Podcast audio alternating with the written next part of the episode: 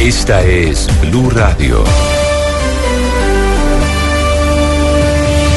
En Bogotá, 89.9 FM. En Medellín, 97.9 FM. En Cali, 91.5 FM. En Barranquilla, 100.1 FM. En Cartagena, 1090 AM. En Bucaramanga, 960 AM.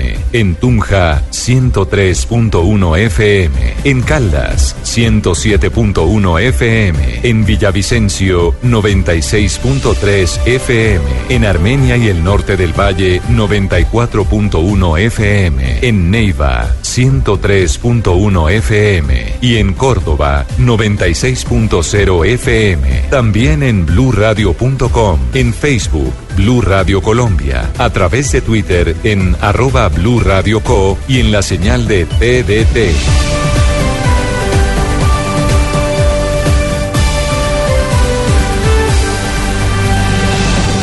Blue Radio, la nueva alternativa. ¿Qué se requiere para una buena conversación? Un buen tema, un buen ambiente, buenos interlocutores, preguntarles a los que saben y dejar que todos expresen su opinión. Cada noche encontraremos los ingredientes necesarios para las mejores conversaciones en Bla Bla Blue. La manera ideal de terminar el día y comenzar uno nuevo. Aquí comienza Bla Bla Blue. Conversaciones para gente despierta.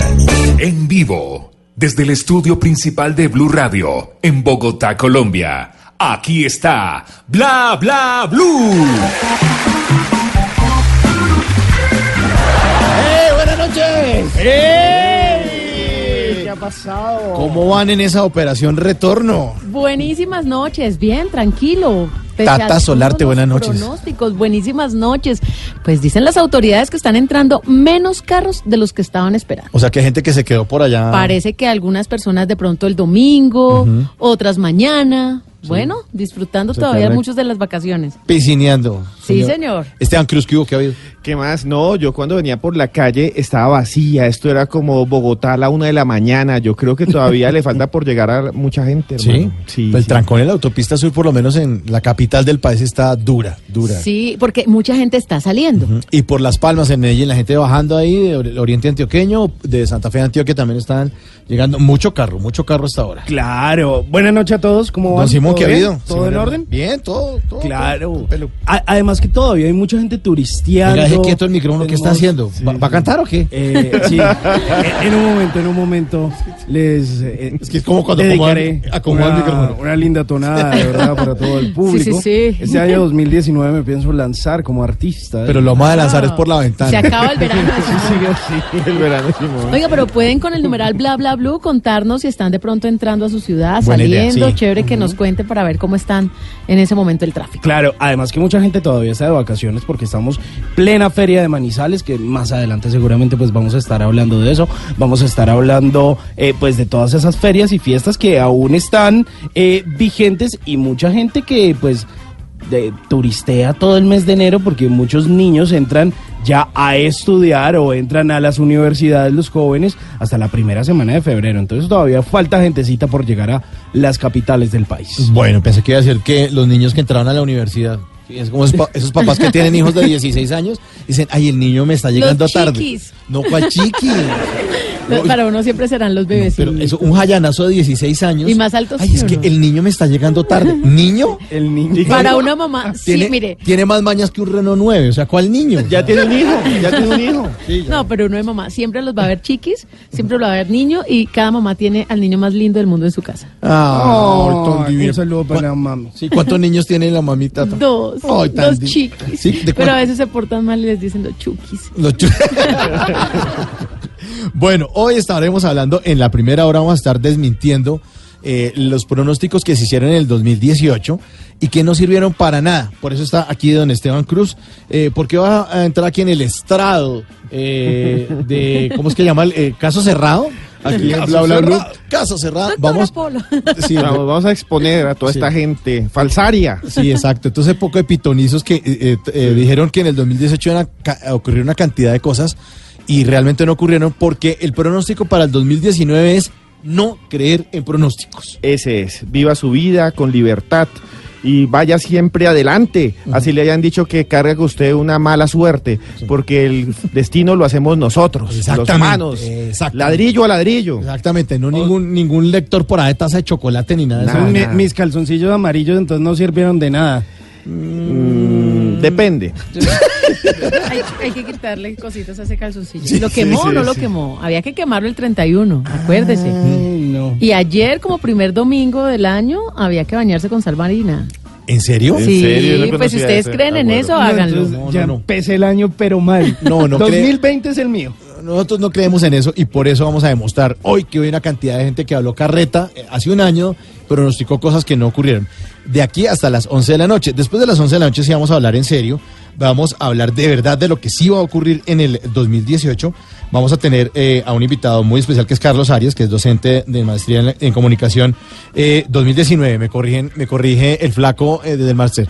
Me dice 2019. Yo soy el típico que se tira los recibos del banco Sí, porque qué escribe, Mar- claro. escribe mañana es que ce- que- cero- 0801 como, como 2018. hasta el 25 de enero uno va cogiéndole el tiro ya que es un nuevo año. Iba a decir feliz año de aquí hasta el 31 de enero. Bueno, 2019, lo que sí va a ocurrir en el 2019 va a estar después de las 11 de la noche Carlos Arias, que es docente de la maestría de comunicación eh, política de la Universidad Externado de Colombia, y él sí nos va a hablar en serio acerca de lo que va a ocurrir en temas eh, como... eh, pues, pues vamos a preguntarle a ver qué va a pasar, por ejemplo, En el con contexto político. político, qué va a pasar con Iván. Duque. Que y el tema de la economía también, y cómo nos va a afectar de pronto todos estos cambios, ¿no? En México, en Brasil, en los. Estados Unidos. Hay que preguntarle. Hay que preguntarle y después de las 11 de la noche le preguntaremos. Y después de las 12 de la noche, pues este programa sigue siendo de ustedes en el 316-692-5274.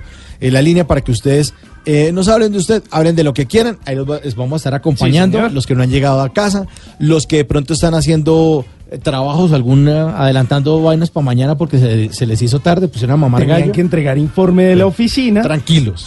Y los leo con el numeral bla bla blue en Twitter. Bueno, Reporte eh, de sintonía. sí, Sí, de una para que empiecen ustedes trancón. y nos dicen dónde están, desde dónde están reportando sintonía, si van entrando, si van saliendo, pues aquí los vamos a ir leyendo. Numeral bla bla blue en Twitter. Bueno, eh, entonces el sonido de Andrés Villamil, que fue el que me hizo la corrección, que el 2019, sí señor, don Andrés, el flaco ahí está frente a la consola.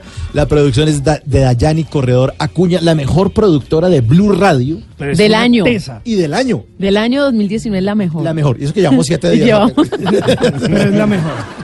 es la mejor. Mi nombre es Mauricio Quintero, aquí arranca Bla Bla Blue y los dejo con una buena canción de Miguel Bosé en concierto con Ana Torroja.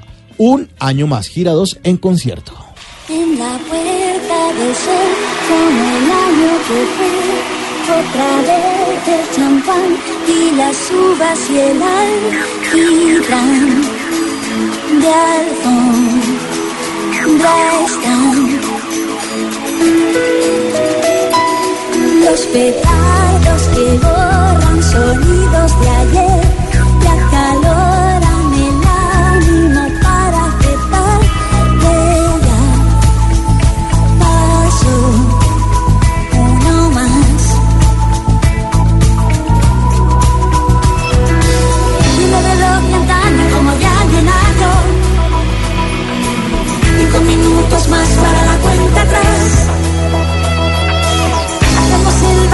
de lo bueno y malo.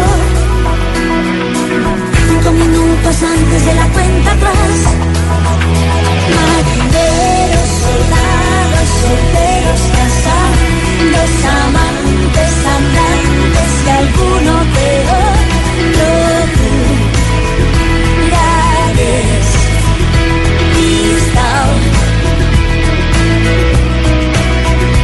Entre gritos y español y los enormes bajitos, andemos por un nadie, al igual, nadie. Viendo el reloj de antaño como de anitaño, cinco minutos más para cuenta hacemos el balance de lo bueno y malo cinco minutos antes de la cuenta atrás. Y aunque paradas unas hay algunos nuevos, a los que ya no están echaremos de menos. Y a veces los que estamos vivos.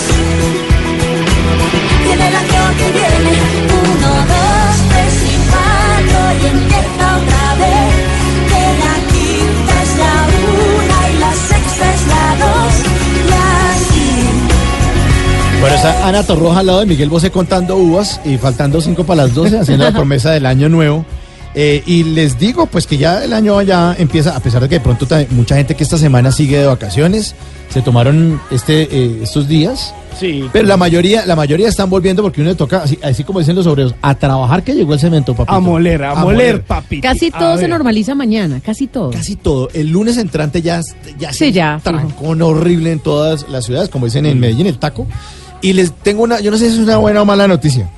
¿Qué pasó? A ver, El próximo festivo, Ajá. a ver, estamos en el primer festival, lunes 7. sí, Ajá. el próximo festivo solamente hasta el 25 de marzo.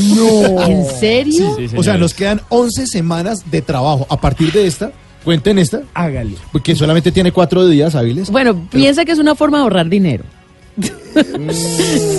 Piénselo, Sí, porque sí, usted sí. en puentes gasta mucho. Sí, gasta, Bueno, gasta sí. más. Y después viene Semana Santa Sí, en pero, abril. pero téngalo ahí, téngalo ahí. Mire, Uy. 11 semanas. Porque el, el, el, el- el puente es el del 19 de marzo, que es el día de la fiesta de San José. Sí. Es un martes. Y se va a pasar para el siguiente lunes, que es el lunes 25 de marzo. O sea que a partir de hoy son 11 semanas de su merced lindo, cascándole a ese computador, madrugando, ahorrando plata y moliendo. 11 semanas Y, en y el viernes. pague las deuditas de diciembre. Ah, no, Claro, las todo lo de- que compre en diciembre pague en febrero. Paga en febrero. O sea que esto, ya pasaron los gozosos, vienen los dolorosos. Dolorosos. Sí, ay, Ahí usted se va a dar cuenta de ese corazón tan generoso que tuvo en diciembre. Eso. No. Yo, como diría Maelo Ruiz, yo sé que te va a doler. Otra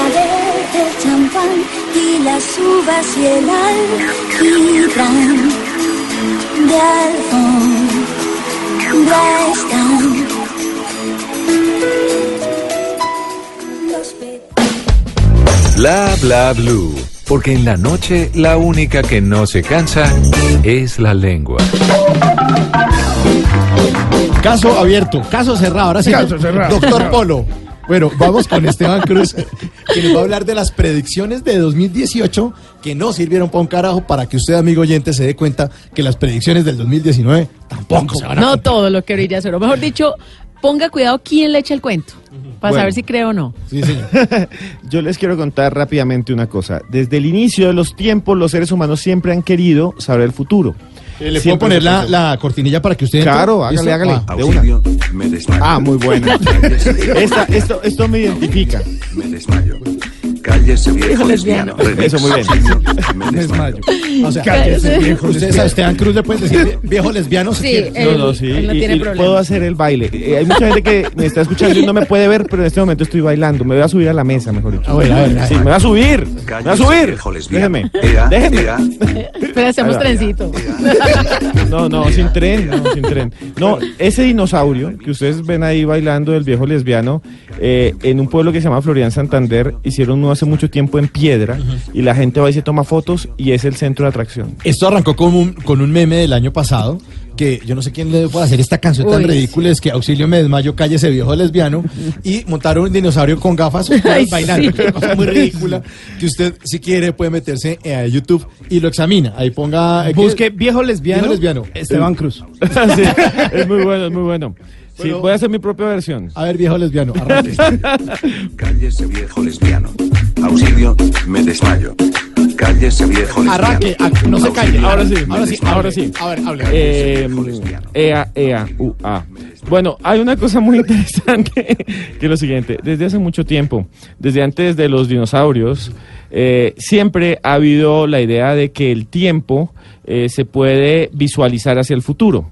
Es la idea de que las personas pueden hacer predicciones, de que hay profetas, de que hay gente que puede ver en su cabeza que hay seres, entidades, monstruos, divinidades que le dicen, mijo, dentro de un año su casa se va a caer.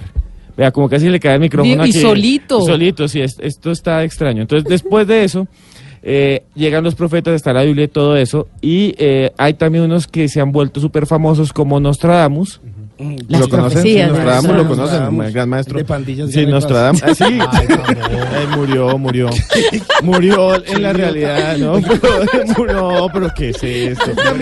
Ese el maestro era un profeta del desconcierto, un profeta bajo, bajo. Estamos en una fue bajo. seria aquí demostrando que, lo, que estos tipos hablan carreta.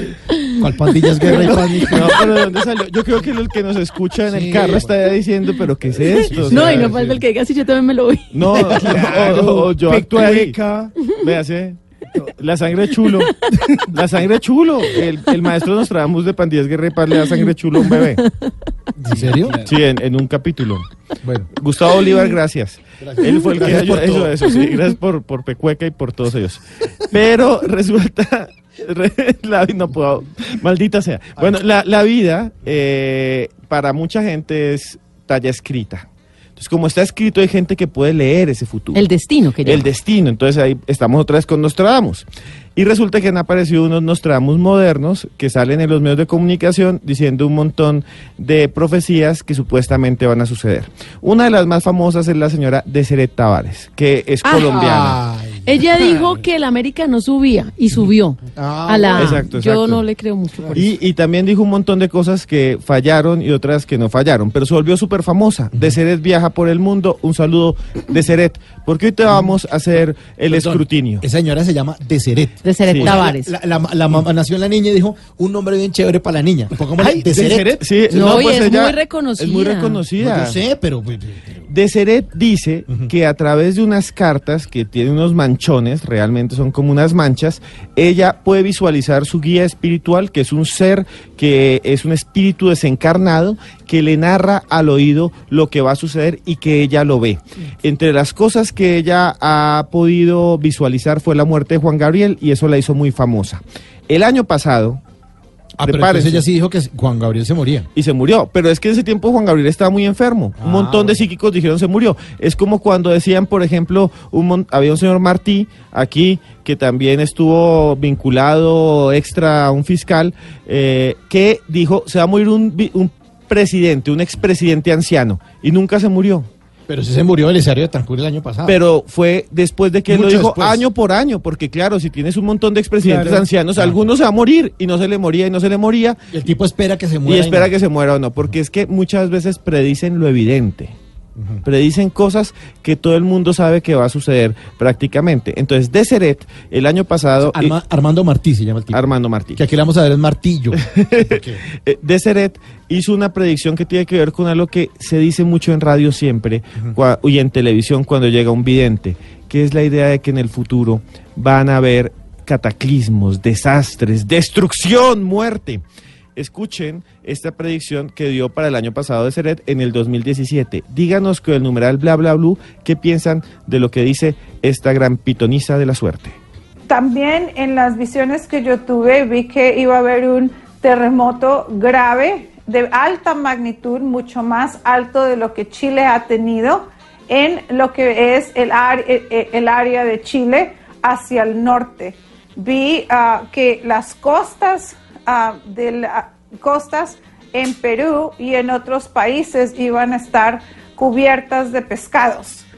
Ah, son eventos que todavía yo eh, con- continúo viendo porque los eventos todavía no paran de pasar. También en Colombia vi un, terremoto en el área del Tolima y vi un volcán en el Tolima, que es probable de que sea el volcán del Nevado del Ruiz, que finalmente tiene una erupción bastante severa. Una erupción, una erupción de mentira. Bueno, póngale cuidado, las costas cubiertas de pescados, yo también las veo. Si usted va a Cartagena donde Boni, usted come pescado. En el kiosco del Boni. Boni, Sabroso. Costas cubiertas de pescado. Frito. Frito, frente Y a los pilas, que, que no se lo cobren a 50 mil, ¿no? Tiene Sí, que negociar. sí, tiene que negociar. Pero donde Boni en- cobran lo justo. En el Bueno, ¿qué es lo que dice de Sered aquí? Que va a haber un gran terremoto en Chile que va a afectar Perú y que va a destruir todo eso y se va a llenar de pescado la costa. Sí. ¿Qué es lo que sucede? ¿Por qué todos los videntes dicen que ahí va a haber un terremoto? Porque ahí queda una falla grandísima Pues y es una zona sísmica, tanto que allá tiembla todo el tiempo. En Chile tiembla, tiembla todo el tiempo. Por eso estuve en Santiago de Chile y estaba eh, en el trono y Sí. empezó a temblar. Imagínese, yo dije, o sea, me morí acá, Sí. eso es una muerte Dios. que no es digna para mí. O sea, uno sentado en el trono. en el Ay, trono, sí, sí. Pero, pero, pero estaba, y entonces me paré y llamé a la recepción del hotel y digo, señorita, ¿está temblando? Señora, aquí todos los días tiembla. Claro, tiembla. Entonces, ¿qué, qué predicción es esa? ¿Cacháis? Dice todo el tiempo que tiembla. Todo el tiempo, pff, vea, si me trabé, Sí. pero no importa. Vea, lo que sucede es esto. En Chile el temblor más grande fue de 8.8, que ha sido de los más grandes de la historia y sucedió en febrero del 2010. De Cere dijo que iba a haber uno peor. Pues les cuento, el año pasado no hubo ningún temblor de esa magnitud. Todo esto es falso. Por hubo dos temblores, uno de 7.6 y hubo un temblor que fue bastante grande, pero fue en el Chile Antártica, o sea, en el Polo Sur.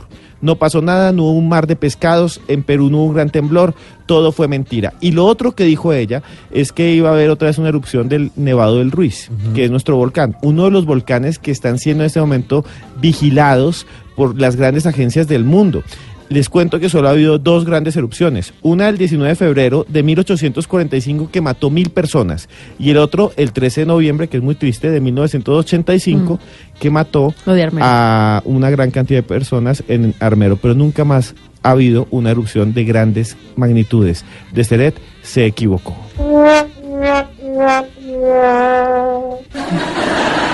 Y a las 10 en la noche de 25 minutos no se, equivocó- no se equivocan los oyentes que ya empiezan a reportar sintonía. Faber Arias a través del numeral bla bla blue está en sintonía. Igualmente dice saludos, qué buen programa. Juan Ramón Fajardo dice saludos a toda Colombia desde Gigante Huila con bastante calor en estos días, ya en camita esperando quedarme dormido. Feliz noche. Gracias, bla bla blue. Ay, qué bueno. Pues mire, también nos dejan por acá opiniones con el numeral eh, bla bla blue. Camilo Rodríguez nos dice, sí, hay muchos que se ponen por ahí a predecir cosas, uno se pone a creerles y a final de cuentas, pues uno hace la evaluación del año y se termina desfregando porque se condiciona por lo que le dicen. 10, 26 minutos. Sí, señor, vamos con música. Aquí está Fields.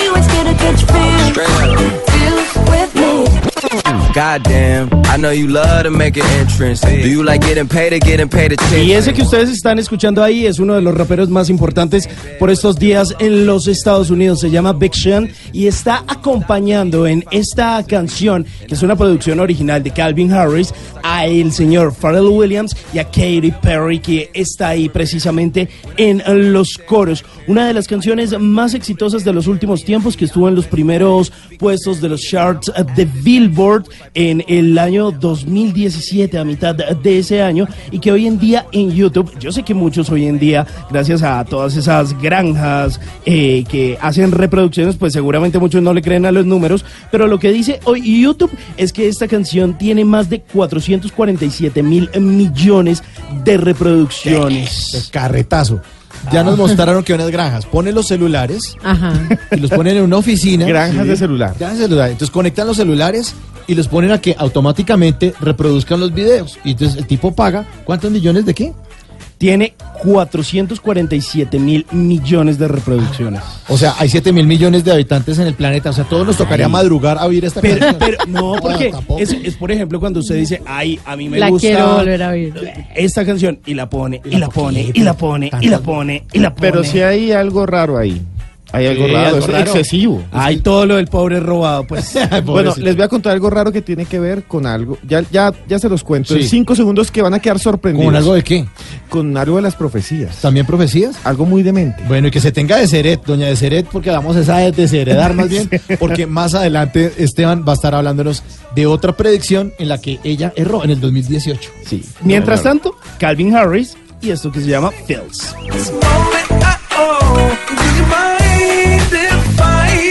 I steal a kiss? A little souvenir. Can I steal it from you? To memorize the way you shock me. The way you move it here. Just wanna feel it from you. Y ahora en Bla Bla Blue venimos a robar. Gracias. Gracias, gracias. Vinimos a robar porque venimos a, a robar. Por ejemplo, arroba Tatiana P. Gar, me imagino que es P. García, Tatiana Patricia García, pues se llama arroba eh, Tatiana P. Gar. Escribe un diálogo en su cuenta de Twitter y dice, estás más guapa sin lentes. No uso lentes. No, no, no, yo sin lentes. Vinimos a robar porque venimos a, a robar. Arroba Frank el Flaco, el comediante de Medellín, el Flaco Martínez que tuvimos aquí invitado en Sí, Bla Bla por Blue. aquí estuvo. Sí, puso en su cuenta de Twitter, Facebook debería tener un límite de fotos para los que se fueron a pasear y nos humillan. Tengan consideración, malparida. Es verdad, estoy de acuerdo. Es que mucha gente de vacaciones y otros como, como si nada, o sea, trabajando firme y parejo. Sí, sí, poniendo fotos y uno de- muerto de la envidia. Vinimos a robar porque venimos a, a robar. Arroba Mojigata puso una foto de ella. Yo me imagino que está como en Estados Unidos en invierno, en la que sale con gorro de lana y todo, y puso una foto con el siguiente texto. Dice, el frío lo pone a uno lo más de bonito, ¿no? Y le responde arroba Cucayoman, te falta un poquito más de frío. Ay, no, qué malo. Mucha porquería. De pronto No. un menos ocho. sí, vale, bájale el frío. Métete en la nevera. y este último, vinimos a robar porque venimos a robar. Arroba Juani Alférez eh, escribe en su cuenta de Twitter. Ayer usé una prenda que tengo desde hace cinco años y me quedó. Estoy tan orgullosa de mí. Era una bufanda, pero hay que mantenernos positivos. venimos a robar porque vinimos a robar.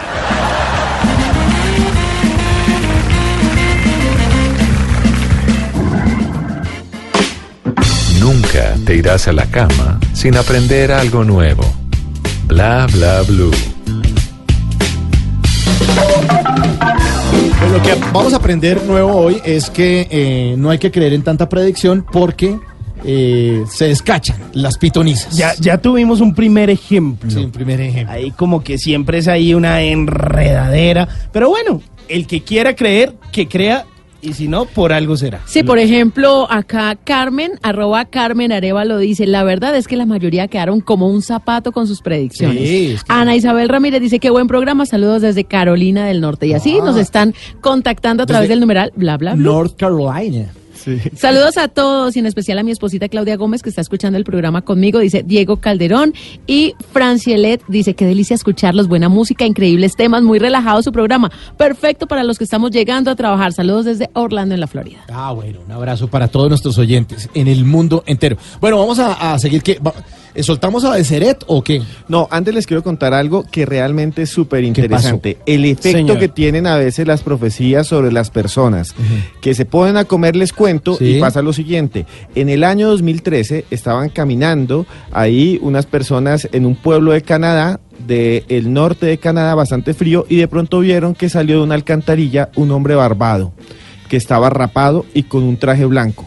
Y el señor los vio, haga de cuenta que lo- se queda mirando usted a los ojos, se quedó pálido y se volvió a meter en la alcantarilla.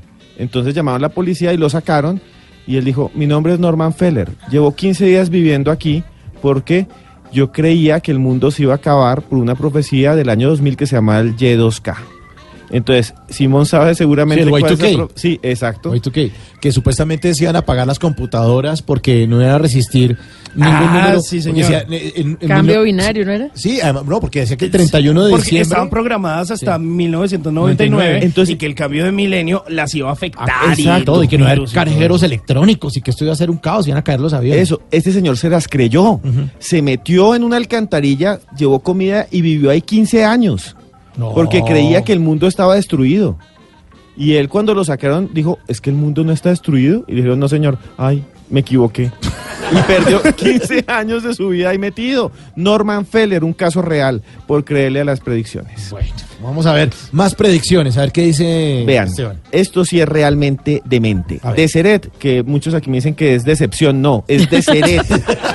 y pre- predice lo siguiente, saludos a Deseret. Y dice lo siguiente, dice que en agosto del año 2018 iba a estallar la Tercera Guerra Mundial, pero antes de eso va a decir que al señor Donald Trump lo iban a atacar, le iban a hacer un atentado e iba a quedar herido. Escuchen lo siguiente y opinen con el numeral de esta noche que es bla bla blue. que Donald Trump va a ser herido de muerte Sí, y va a morir horas posteriores. que exacto, estamos a puertas de una tercera guerra mundial. exactamente. ¿Quiénes son los actores que gatillan este conflicto bélico? Corea del Norte, obviamente. ah, Corea del Norte, Rusia, China, Japón, Estados Unidos y Francia. Bueno, No, suave, el- suave el tropel. Dele. A ver, y entonces, ¿qué, ma- qué más dice? ¿Qué más dice? Se desata la guerra mundial y todo comienza con Corea y Japón. Corea. Qué locura. Quiero saber cuáles van a ser las características de esta guerra. ¿Cuáles? ¿Cuáles? A ver, ¿cuáles? ¿Cuáles van a ser las armas que se van a utilizar? ¿Cuáles? ¿Cuáles? ¿Cuáles? cuáles? Son armas nucleares donde nosotros en Estados Unidos nos van a atacar. Donde vamos a ver ah, por primera vez en muchos años ataques nucleares en Estados. Unidos. El que ya vi en, Los Ángeles, ¿no? Claro que sí. Porque en, en cuestión de segundos se van a desaparecer ciudades. Entonces hay una gran pérdida donde van a haber territorios en Estados Unidos que después no se van a poder vivir en ese traye- territorio debido sí. a lo que son las armas nucleares que han causado el efecto en esa área. Bueno, sí, ya, ya, ya, ya nomás, ya, no, pues no pasó. ¿Y, No y pasó. eso cuándo iba a pasar? iba a pasar en agosto, En agosto del, año pasado. Sí. No le atacó ni la gripa, ni siquiera. Pero, pero era que el guion de una película. No, no, no. una Ella lo vio porque ella tiene un guía espiritual que le muestra esas imágenes y el guía le mostró. Y eso. que desde niña tiene eso, ¿no? Sí. Pues el guía a veces le mama gallo y le muestra otras cosas, le muestra otras cosas. El guía se emborracha y le muestra otra cosa. No, El guía la odia, a veces la odia. Sí, ¿Y entonces qué pasó con esto? Pues resulta que no pasó nada. Y en cambio, el 12 de junio del año pasado hubo la cumbre entre Donald Eso es lo que iba a y decirles. Y se encontraron y desde entonces ya nadie habla del peligro de Corea del Norte. Se oyeron allá en Singapur el presidente de Estados Unidos y el de Corea del Norte y arreglaron las cosas aunque sea por encimita. Y ya nadie está asustado con ellos. ¿Cuál guerra mundial? ¿Cuál guerra nuclear? Nada de eso pasó. Y Donald Trump hasta ahora estar comiéndose una hamburguesa feliz Relajado. sin que nadie lo haya ¿Sabe yo qué le puedo predecir? Más bien una Trump Tower allá en Corea del Norte. En el futuro. Ahí, Ah, de- sí, entre señor. todos los negocios. No lo dude. Bueno, 10.39 eh, y estamos con esas predicciones del 2018 que no sirvieron para nada, así que no crean en las del 2019.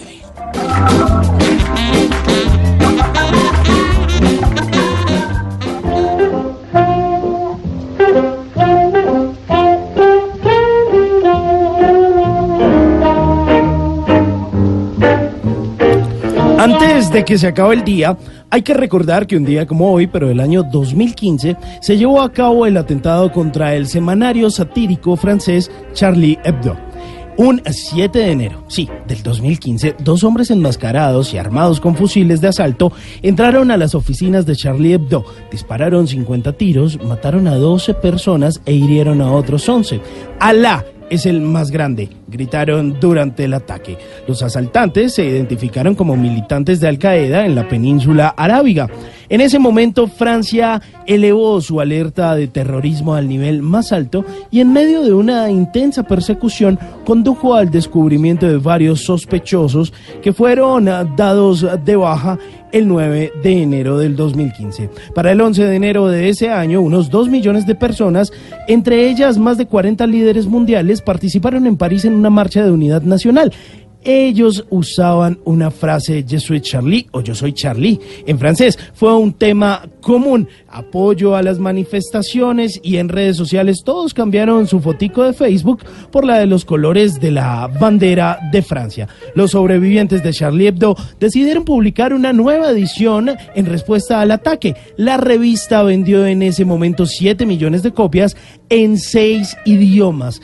Esto en contraste a su tiraje habitual que vendía unos 60 mil ejemplares. Antes de que se acabe el día, recuerde que sin importar su credo, hay que respetar sí o sí la fe de los demás, que por más libertad de expresión y prensa, mi libertad llega hasta donde inicia la del otro. Pero amiguito, por más de que usted se sienta ofendido, la violencia no es la solución. Así que espero que Alá, Buda, Yahvé, Jesús, Krishna o quien sea en el Dios en el que usted crea, lo cuiden y le brinden un buen año. Eso ocurrió un día de enero, como el de Shakira.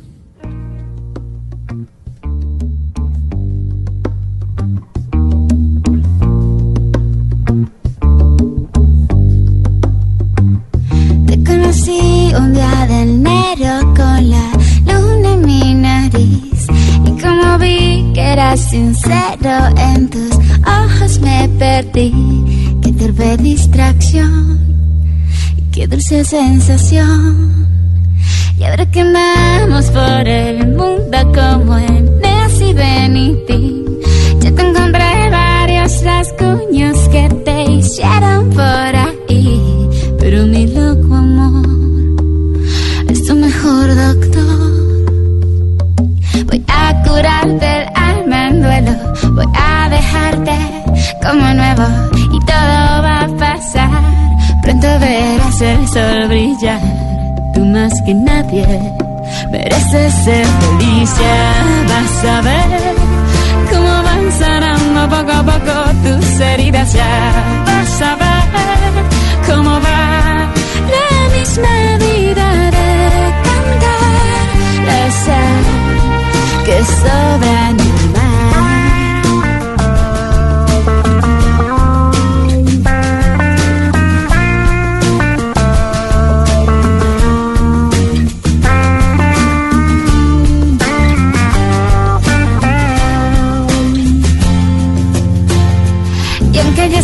sido un extranjero hasta en tu propio país, si yo te digo como dices tú, aún dices que decís y lloras de emoción, oyendo un bandoneón. Y aunque parezcas despistado con ese caminar pausado, conozco la razón que hace doler tu corazón.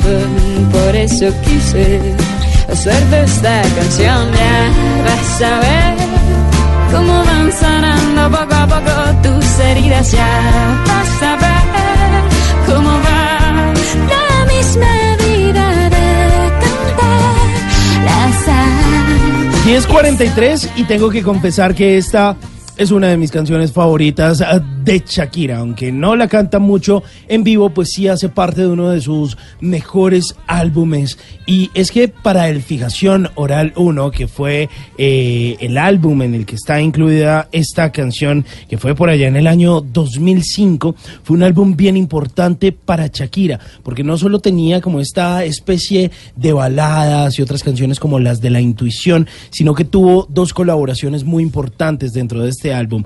Una, que fue esa famosa canción que fue el primer corte de promoción de este álbum, que fue La Tortura, junto a Alejandro Sanz, sino que ahí también empezaron a fortalecer mucho eh, los lazos de amistad junto a Gustavo Cerati, quien fue quien interpretó la guitarra en dos de sus canciones, una que se llama No y otra que se llama Día Especial. Y eso ocurre pues precisamente un día de enero. Y esta canción se la dedicó Shakira porque ella la escribió para su conquista de ese entonces, Antonio de la Rúa, que lo conoció justamente un día de enero. Ah, por eso es que no la volvió a cantar. Por eso se llama Por de eso, enero, eso. seguramente por eso no la volvió a cantar. Ya, ya ahora como canta y tienen la guitarra ahí pintada eh, la foto de Piqué y de Milán y de Sasha. Sí, ya, ya, ya el son otros amores. Sí, nuevos amores. Un día de enero. Felicia, vas a ver cómo van sanando poco a poco tus heridas ya. Vas a ver cómo va la misma vida de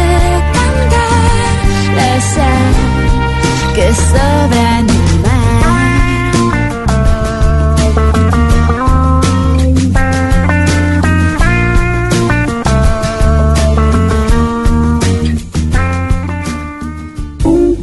Bla bla. Conversaciones para gente despierta. Y no solo en el 2018 se hicieron malas predicciones, sino también en años anteriores. No, no, Esteban. Ah, Todos es los años. costumbre. Sí, es la costumbre. Todos y los uno años. sigue creyendo, es que nadie hace este balance. Nadie dice qué nos dijeron, qué nos prometieron y qué se cumplió. Nadie lo hace. Y aquí les tenemos la joya de la corona, el, el personaje máximo, el gran pitonizo, el, el vidente, el, el hombre que le ha dado a América la mentira por encima de todo. Él se hace llamar el vidente de América. Su nombre es Reinaldo Santos, aquí vino, en televisión se presentó, Sí. es eh, brasilero, Sí, sí, eh, vive en Perú y fue muy famoso porque se dice que predijo eh, la caída de las Torres Gemelas. También dice no que... tiene nada que ver con Marcelo dos Santos. Sí, no, no, nada Ni con que ver, Flavia. no, ni con Con Flavia, Flavia, no. sí. Pues, pues yo no sé, hasta donde yo sé. Hasta donde yo sé, porque qué tal que sean familiares. Que no me que sea enteras, primo de no. Flavia no está aquí hablando mal de Estoy hablando Reinaldo. y mañana En viene Flavia y se pone brava. Es con todo respeto, ¿no? Con todo cariño. Bueno, Reinaldo eh, Dos Santos vive en Perú y eh, hace bastante tiempo hizo esta predicción, en el año 2013, cuando iban a haber elecciones en Venezuela.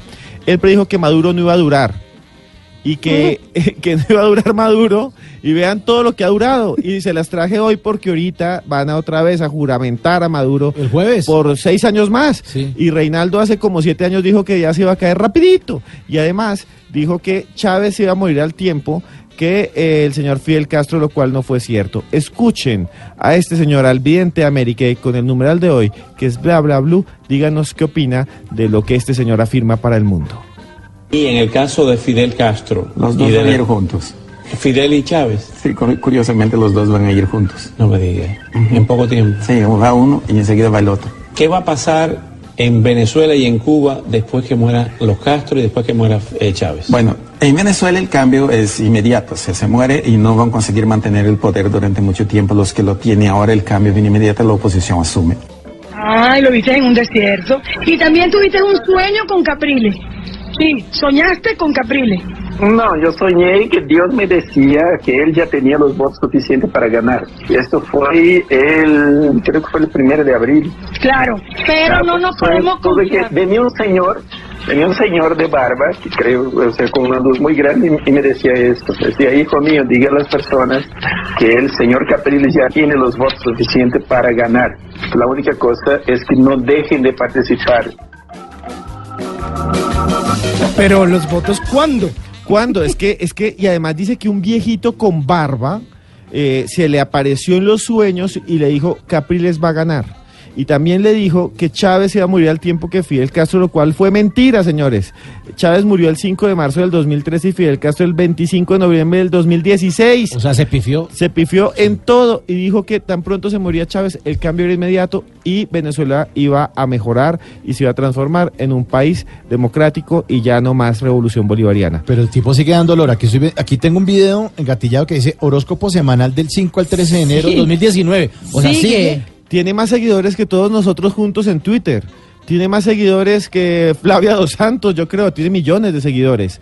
Y eh, eh, va por todos los países dando predicciones y en todo se va equivocando. Pero ahí está. Y, y mire, tiene un video que dice Profecías, Reinaldo dos Santos, parte 1. Un video de una hora ¿Y sabe cuántas reproducciones tiene? ¿Cuántas? 85.590. O sea, aún hay gente que le sigue creyendo. Pero usted ve. es que habla, es crossover, habla de política, habla de deportes, habla de No, todo. habla de todo. Habla de quién va a quedar embarazada. Sí, o sí, sea, yo quisiera tener esos Él poderes. habló de los partidos, por ejemplo, de- del problema de Pablo Guerrero en el Mundial. No, y en ese eh, acertó, entre mil cosas Mm. que dijo, solo acertó en esa.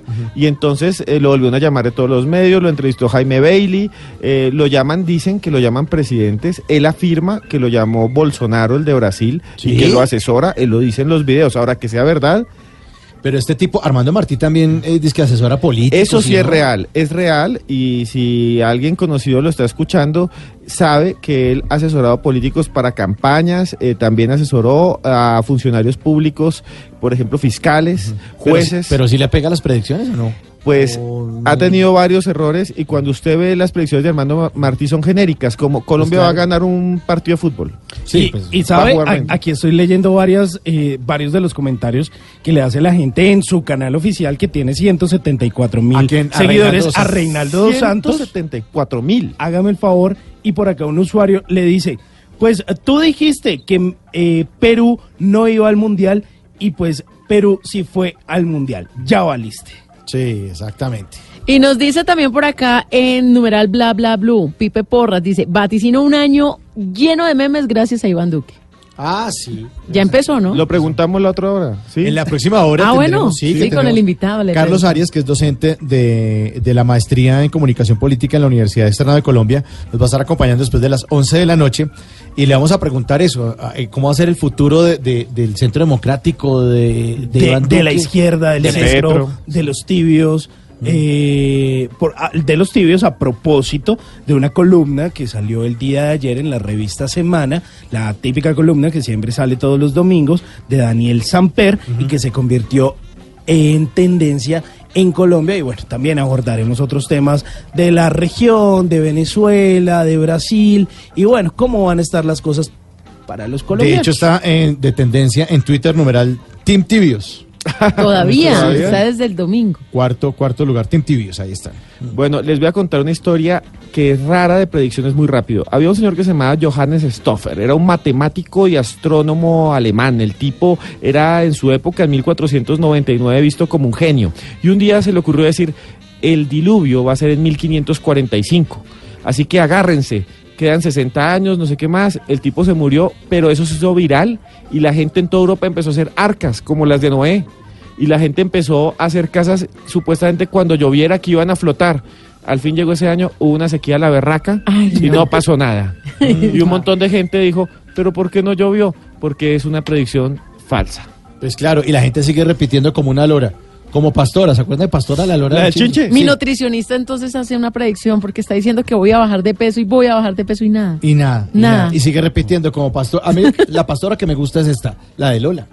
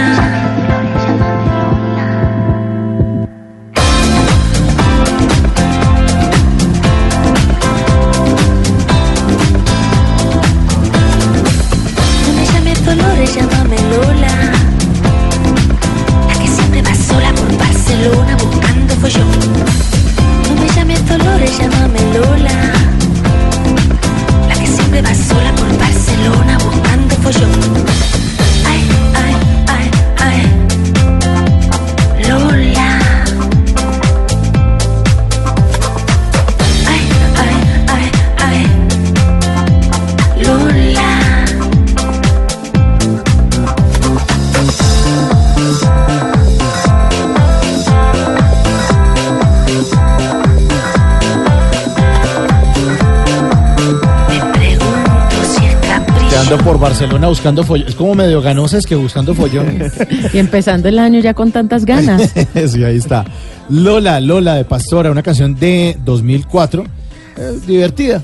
No decía mucha cosa, ¿no? Sí, un álbum que hacía Pastora y que además tenía eh, precisamente ese mismo eh, nombre, así, se llamaba Pastora. Fue un álbum eh, de ese grupo español, fue el álbum debut precisamente de ese grupo que se llamaba Pastora y que tenían, eh, digamos, como la idea cuando firmaron con Sony Music, cuando existía también esa disquera que se llamaba BMG, de hacer, digamos, darle un giro a todo lo que venía del pop ese de los 90 y meterle como ritmos un poquito caribeños, pero como te- también electrónicos. Chévere. Pero podríamos decir Sí, que este bien, Pastora fue bien. como ese one hit wonder de ellos. Uno y ya nomás. Y uno ya no más. Pero a mí, pa- para mí, Pastora siempre va a ser la de Don Chinche.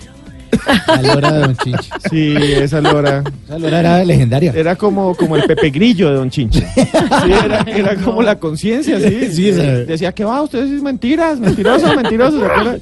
Sí. No me llames Dolora. Busca, busca, follón la noche en vela con mucha cautela me meto en medio de todo un mogollón. Busca, busca, busca, que busca, busca, busca, busca, follón la noche. Nunca te irás a la cama sin aprender algo nuevo. Bla bla blue.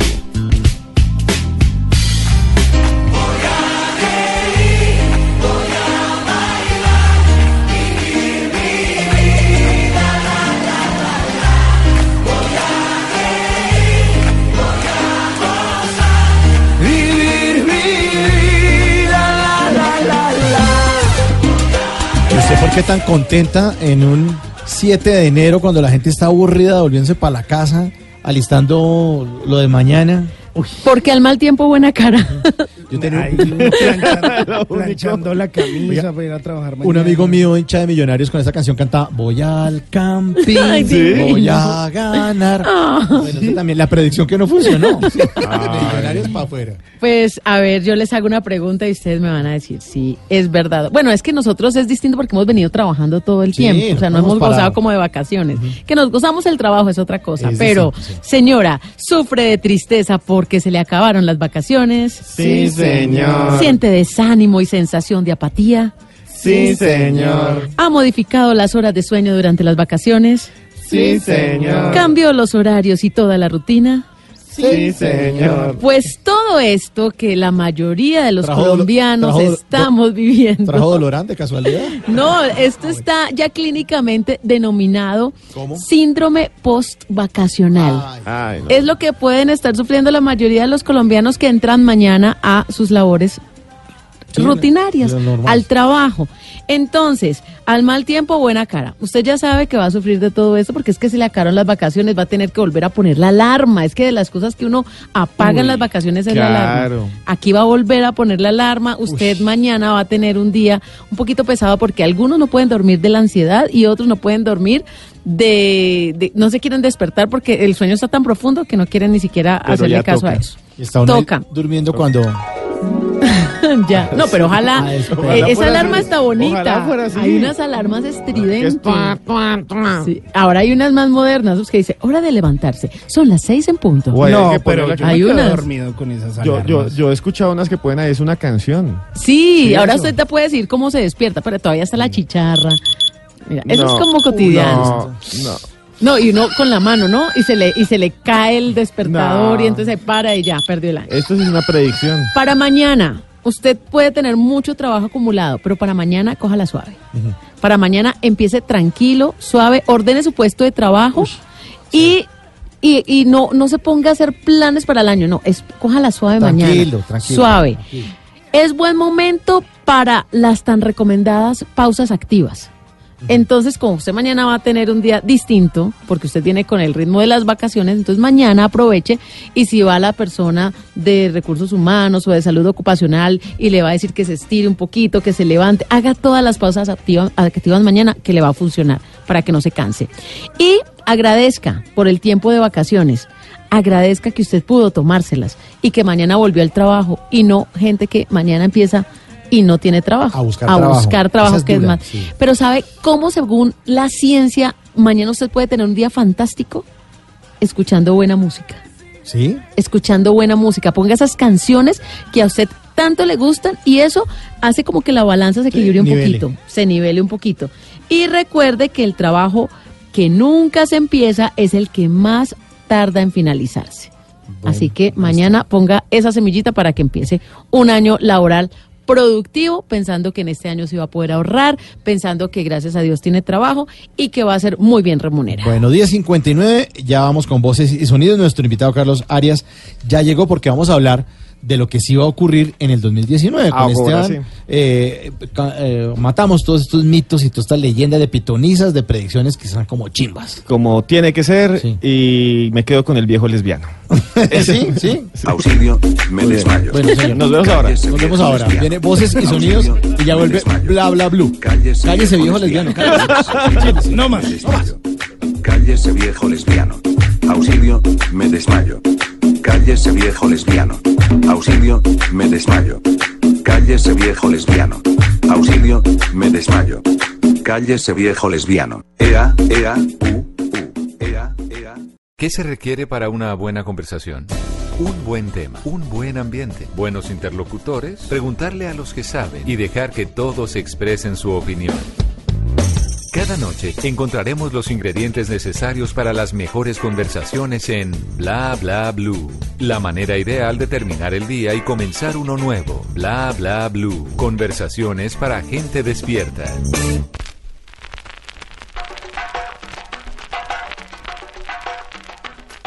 Camina y va dejando un vendaval y el viento se le enreda entre los pies.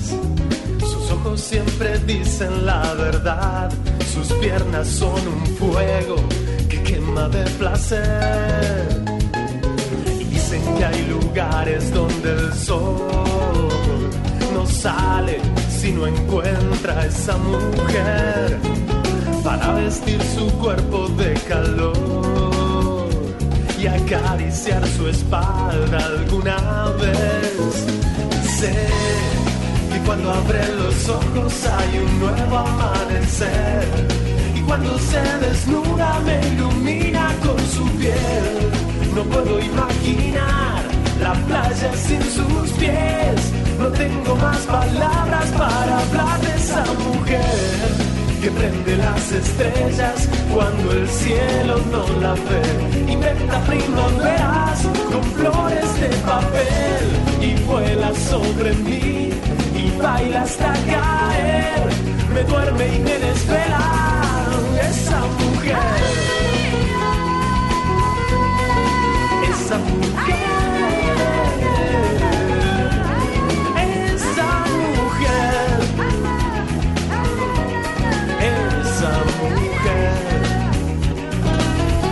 Estoy hablando de ella, Fabián Gallardo. Buena canción. Tremenda ¿Hace cuánto no la canción. oía, señor? Uy, yo creo que no la oí hace unos 4, 5, 6 años o un poco más. Sí, 4, 5, 6, 7, 8, 9, 10 años. Por ahí pasó la cuenta, más o menos. Sí, señor.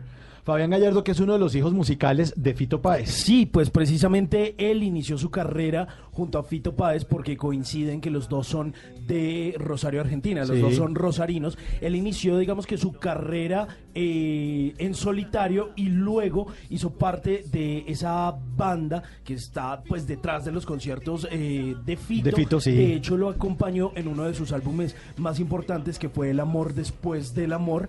Y este señor, pues lo conocemos por esta Pues esa canción se quedó artista chao. de un solo éxito, yo creo, sí, pero es buena canción. Estoy hablando de ella. Fabián Gallardo. playa sin sus pies.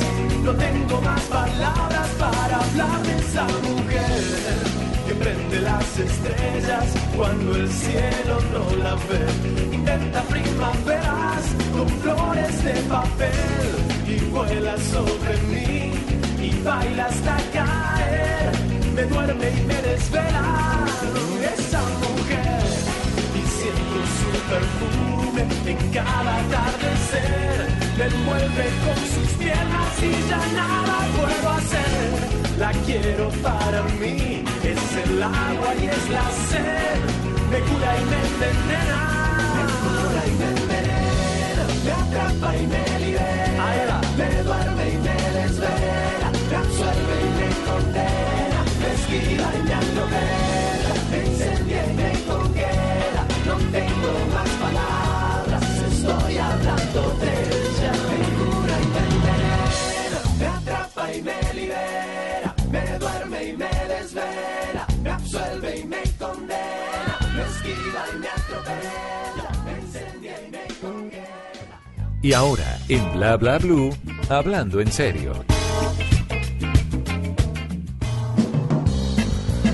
Bueno, ahora sí vamos a hablar en serio porque la hora, hora anterior sí estuvimos muy... Recocheríos. Sí. No, estábamos hablando de lo que no era en serio, de lo que ese montón de gente loca empieza así como zancudo grande a succionarle a la gente, sobre todo la masa encefálica, y le mete encima un montón de ideas locas, eh, como prediciendo un futuro que no es incierto. Lo único cierto son los bolsillos con los que se llenan plata. No, pero lo único No. cierto también es que hoy, ya terminando el día, uno quiere que mañana que empieza la rutina normal, Sí. común y corriente, se acabaron ya oficialmente las vacaciones, pues se hagan los milagritos, ¿no? Sí, pero es que va a estar difícil porque imagínese. No, no, no, yo le tengo este la año- oración. ¿La oración? La oración de todas esta noche.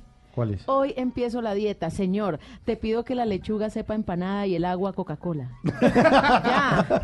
Dios mío, ilumínanos, por favor. Me repite la oración, Tata, por Claro favor. que sí, señor. Te pido que la lechuga sepa empanada y el agua Coca-Cola. que así sea.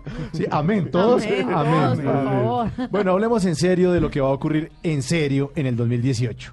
Eh, en temas eh, políticos, eh, lo que va a ocurrir de pronto con el presidente Duque después de lo, de lo que ha pasado en estos días, que ya señor. por hablar, que la historia de Colombia, la de Estados Unidos, lo que va a pasar también con la izquierda en Colombia, sobre todo porque este es un año importante de elecciones, lo que va a pasar con los tibios a propósito del numeral Team de los Tibios, que se lo inventó Daniel Sampero Espina, y en Twitter todo el mundo está hablando diciendo, sí, yo voté por, yo voté por el centro, yo me abstuve, yo no me fui a la izquierda, yo no me fui a la derecha, y lo que va a pasar también en Estados Unidos, en México y en Brasil. Y para eso tenemos a Carlos Arias, que es docente en maestría en comunicación política de la Universidad Externado de Colombia, quien nos acompaña esta noche en Bla Bla Blue para hablar en serio. Carlos, buenas noches. Eh, buenas noches, ah, eh, precioso horario, pero tienen programa. eh, los que están ahí, eh, no sé, dos horas y media por la línea, buenas noches. Los que están llegando a Bogotá, que salían a las 5 de la tarde pues, porque pasaron por la Yelca en Melgar, buenas noches.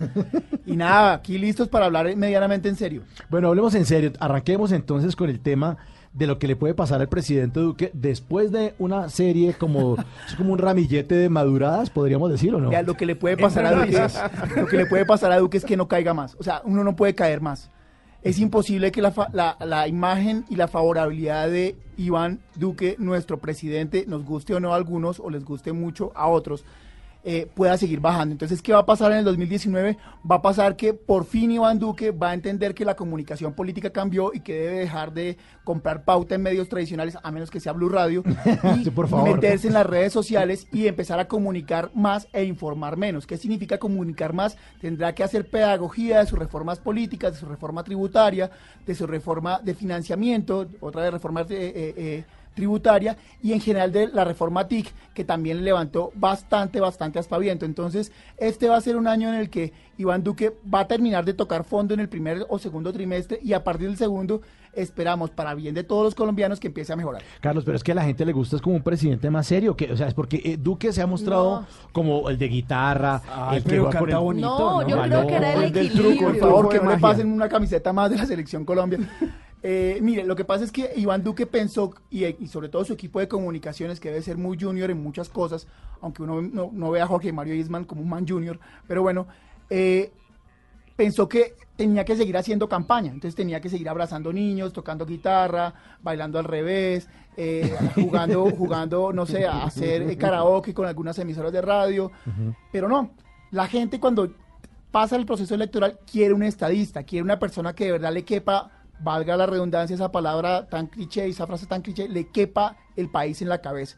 Y que actúe como un estadista y que diga cosas de estadista y que se preocupe menos por ir a salvar a los niños y entregarles frazadas y entregarles mercados y empiece a generar políticas de grueso calibre y empiece a generar consensos, no como lo hacía la vieja política con los políticos tradicionales, Ajá. sino con la opinión pública. Pero es que según la última encuesta de Datexco que salió a inicios de diciembre, pues ya la gente no le está comiendo cuento a Duque, ¿no? El 68% de los colombianos desaprueban la gestión Es de que ha dado Iván Duque y solo el 22% de los colombianos Mire, la aprueban. Lo que usted acaba de decir es un es- no solamente es un papayazo, sino una vaina muy tenaz. Porque en comunicación política y en opinión pública, cuando usted crea una percepción, es muy jodido levantarla. Es muy, muy berraco quitar. tal cual. dicho. El adagio popular pega perfectamente en comunicación política seria. Cuando usted se crea una fama de ser el el, el- el tontín, es decir, No le diga Pacho Santos, respete si usted, se ¿sí? cree, si usted se crea la fama de ser Pacho Santos, pues va a ser muy berraco que usted sea alcalde. Entonces le, to- le- le toca mandarlo como embajador. El problema aquí es que el man ya es el presidente. Entonces tiene que ser presidente cuatro años y tiene que quitarse el estigma de decir babosadas comúnmente o de actuar solamente para las bancadas políticas y actuar, más que actuar, trabajar para los colombianos. Pro- profesor. Y los memes Uy, y profesor, todo me gustó, Sí, profesor, vea, en comunicación política también que yo he trabajado allí, se dice que a vencer se aprenden las derrotas, que son de las, mejor dicho, si sale eh, Duque bailando, le dicen ya no vuelva a bailar y lo regañan, pero a veces el tipo no hace caso. ¿Ese es el caso de este presidente? No, no, no, no, no, no. Mire, yo, yo he trabajado con políticos que son tercos como una mula. Y Iván Duque, yo lo que advertí en la campaña electoral es que es un tipo que se sabe, eh, que sabe escuchar, que se sabe dejar llevar. Y prueba de ello es la salida en falso de la semana pasada eh, frente al eh, el secretario de los Estados Unidos. Él lee un discurso que le hacen. Él no se lo inventa.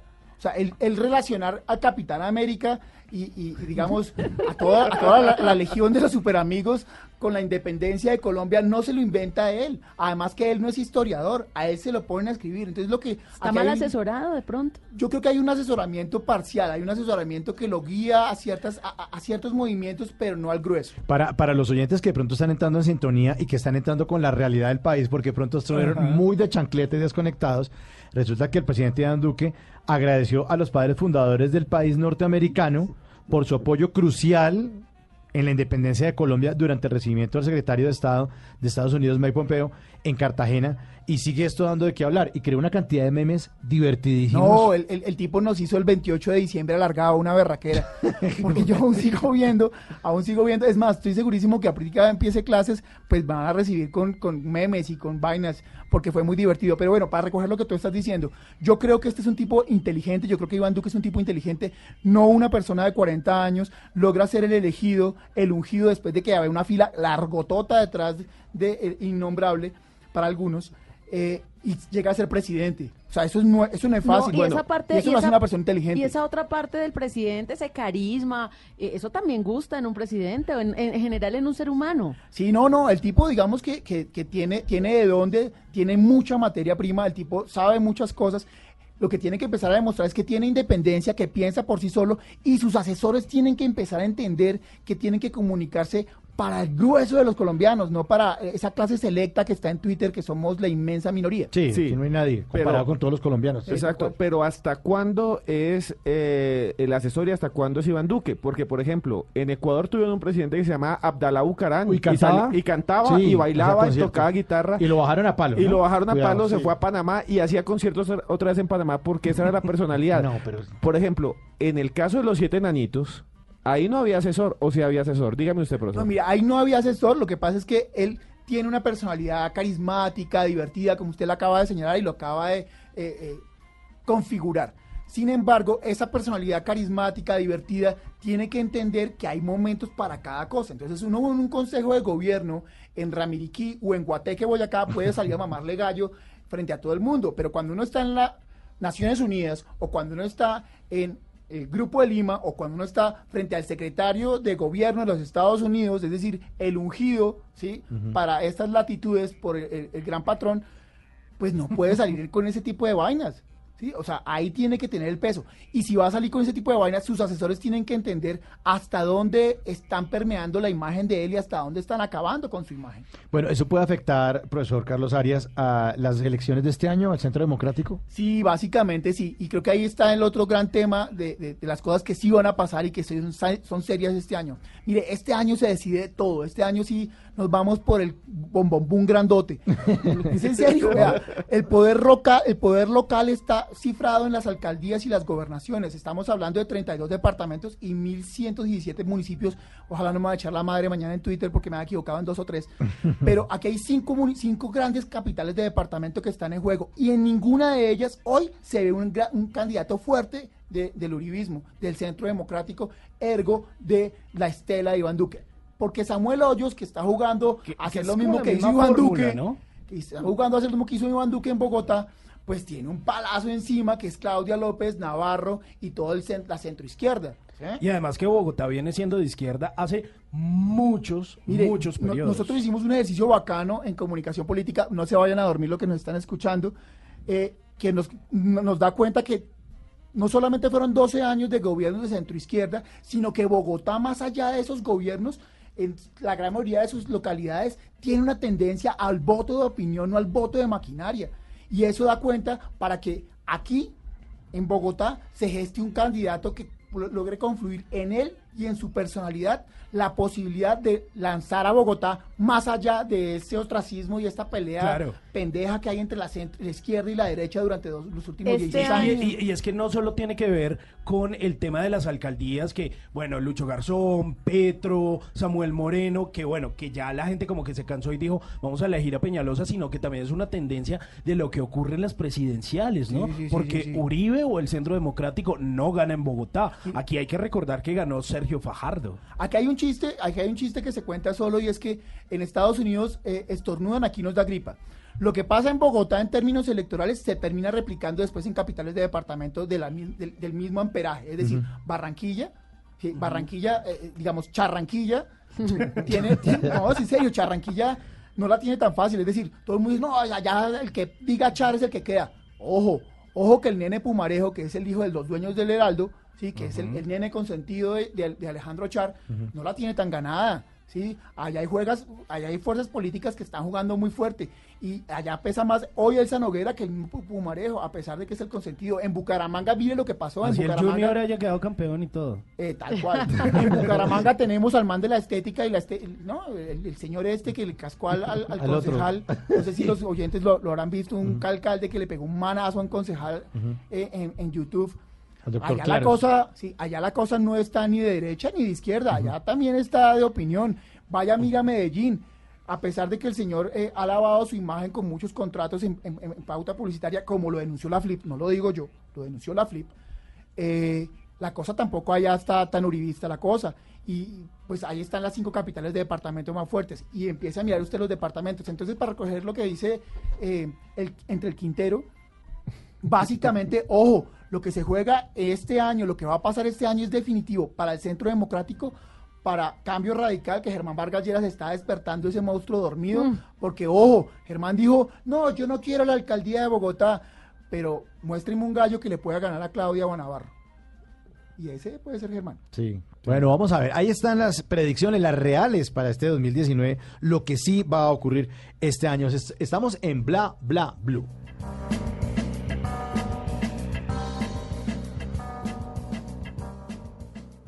Bla bla blue. Conversaciones para gente despierta.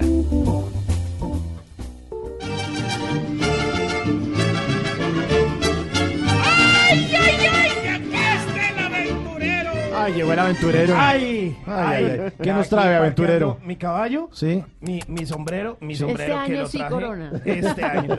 Sí. Además, mire, traigo, traigo la bota con sangría que me traje de la feria de Manizales y este nuevo sombrerito conquistador. ¿Cómo lo ven? Muy bien, Ah, bueno, bueno, armado. está bueno. Pues póngale cuidado. En un esfuerzo y casi que en una obra de caridad, pues hemos dado a luz a esta sección que esperamos que sea de gran utilidad para nuestros oyentes. Porque, hombre, uno puede eh, votar por eh, Centro Democrático, por los progresistas o por quien quiera, o puede ser feo, pero no se merece que lo dejen en visto. Así que, jovencitos y jovencitas, por favor, siempre tengan un tema interesante de conversación para que no los dejen en visto, para que usted pueda echar el cuento, como dicen por ahí, descrestar, hacerse el interesante. Y mire, ya que ayer precisamente fueron los globos de oro, pues usted puede decirle a esa mujer que usted eh, quiere conquistar luego de invitarla a tomar, qué sé yo. Por ejemplo, Tata, ¿qué se tomaría? ¿Qué, qué invitaría a tomar? Eh, ¿eh, ¿Traguito?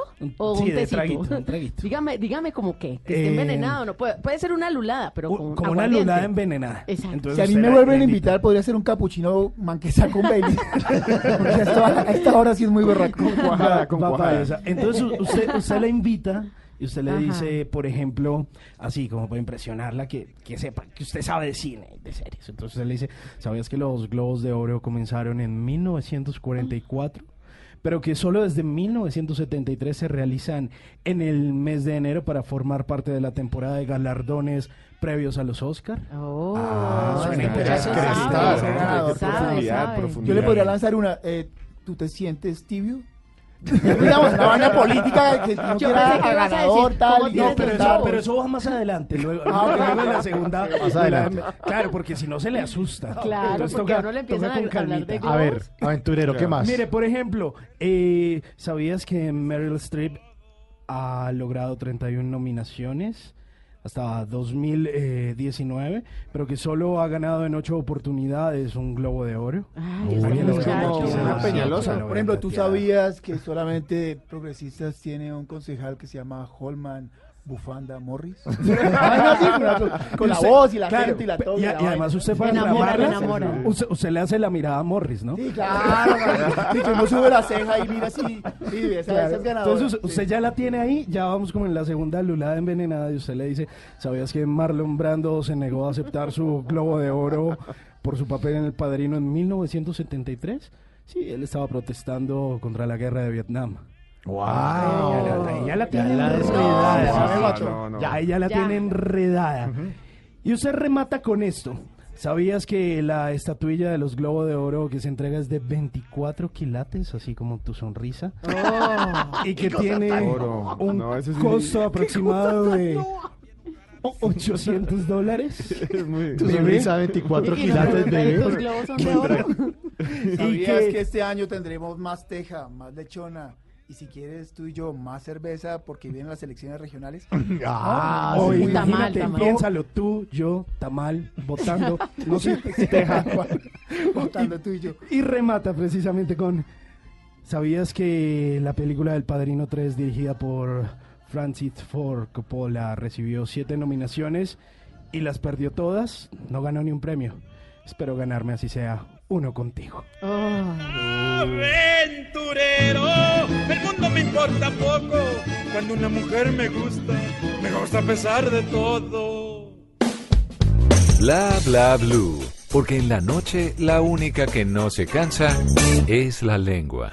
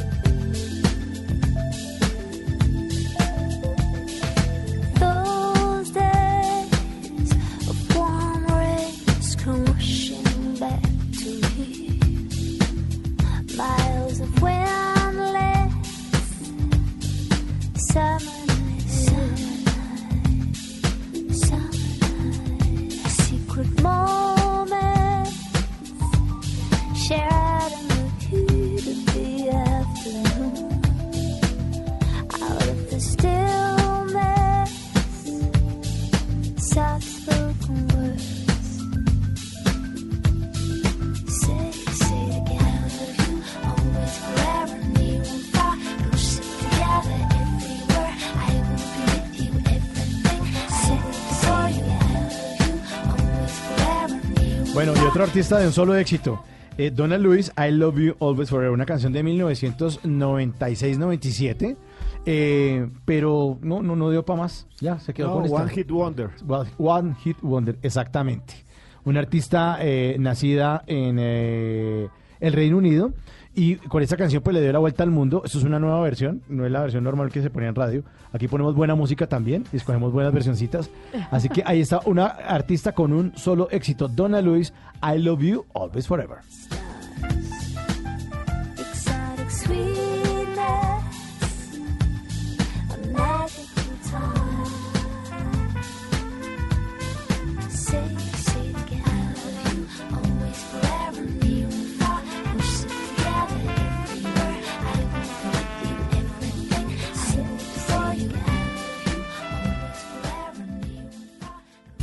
Bla bla blue.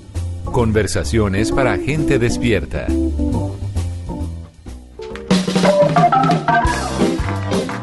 Continuamos en Bla Bla Blue, hoy eh, con Carlos Arias, docente de la Maestría en Comunicación Política de la Universidad Externado de Colombia. Y Carlos está aquí porque en esta hora sí estamos hablando de lo que sí va a ocurrir en el 2019. En la hora anterior hablamos como una cantidad de expertólogos pronosticaron una mano de, de bobadas ahí que no ocurrieron. descacharon. Se descacharon un descaches, poquito y descaches. demostramos que estaban descachados, pero eh, lo que sí es cierto es lo que va a ocurrir sobre todo en materia eh, económica, política, que es lo que sí nos tiene como atrapados. Expectantes. Expectantes este año. Bueno, ya hemos hablado de, de- de lo, que le pa- lo que le podría pasar al presidente Duque y a su partido, el Centro Democrático. Y ahora, Carlos, hablemos de lo que le puede pasar a la izquierda, que ya es el otro lado del, del Lo que le espectro. puede pasar a la izquierda es que se pegue el estrellón más berraco del mundo y se totasee contra las paredes porque para poder ganar elecciones presidenciales hay que tener una estructura política. Y la estructura política se logra teniendo alcaldías, gobernaciones y Senado. Y ya sabemos que en el Senado pues la izquierda es muy reducida, si no contamos a las FARC. Eh, y pues el progresismo no tiene eh, candidatos fuertes, muy, muy fuertes a las grandes alcaldías y a las gobernaciones del Pero país. tuvo 8 millones de votos Petro, ¿no? No, no, hay- hay- esta, sí me- esta me O sea, gustó. Petro. esta me gustó porque hay que explicarla bien clarito. Es clarito, ocho millones son los- ocho no, millones no, de Los 8 personas. millones de votos de Petro no son de votos. Los 8 millones de Petro son 5, entre 4 y 5 millones de, pe- de- de votos. El resto de votos fueron los votos que son anti-Uribe, ¿sí? Gente que no quería a Uribe, y los votos, algunos, de Fajardo y de Claudia López y de Antanas Mocos que se terminaron uniendo a Petro.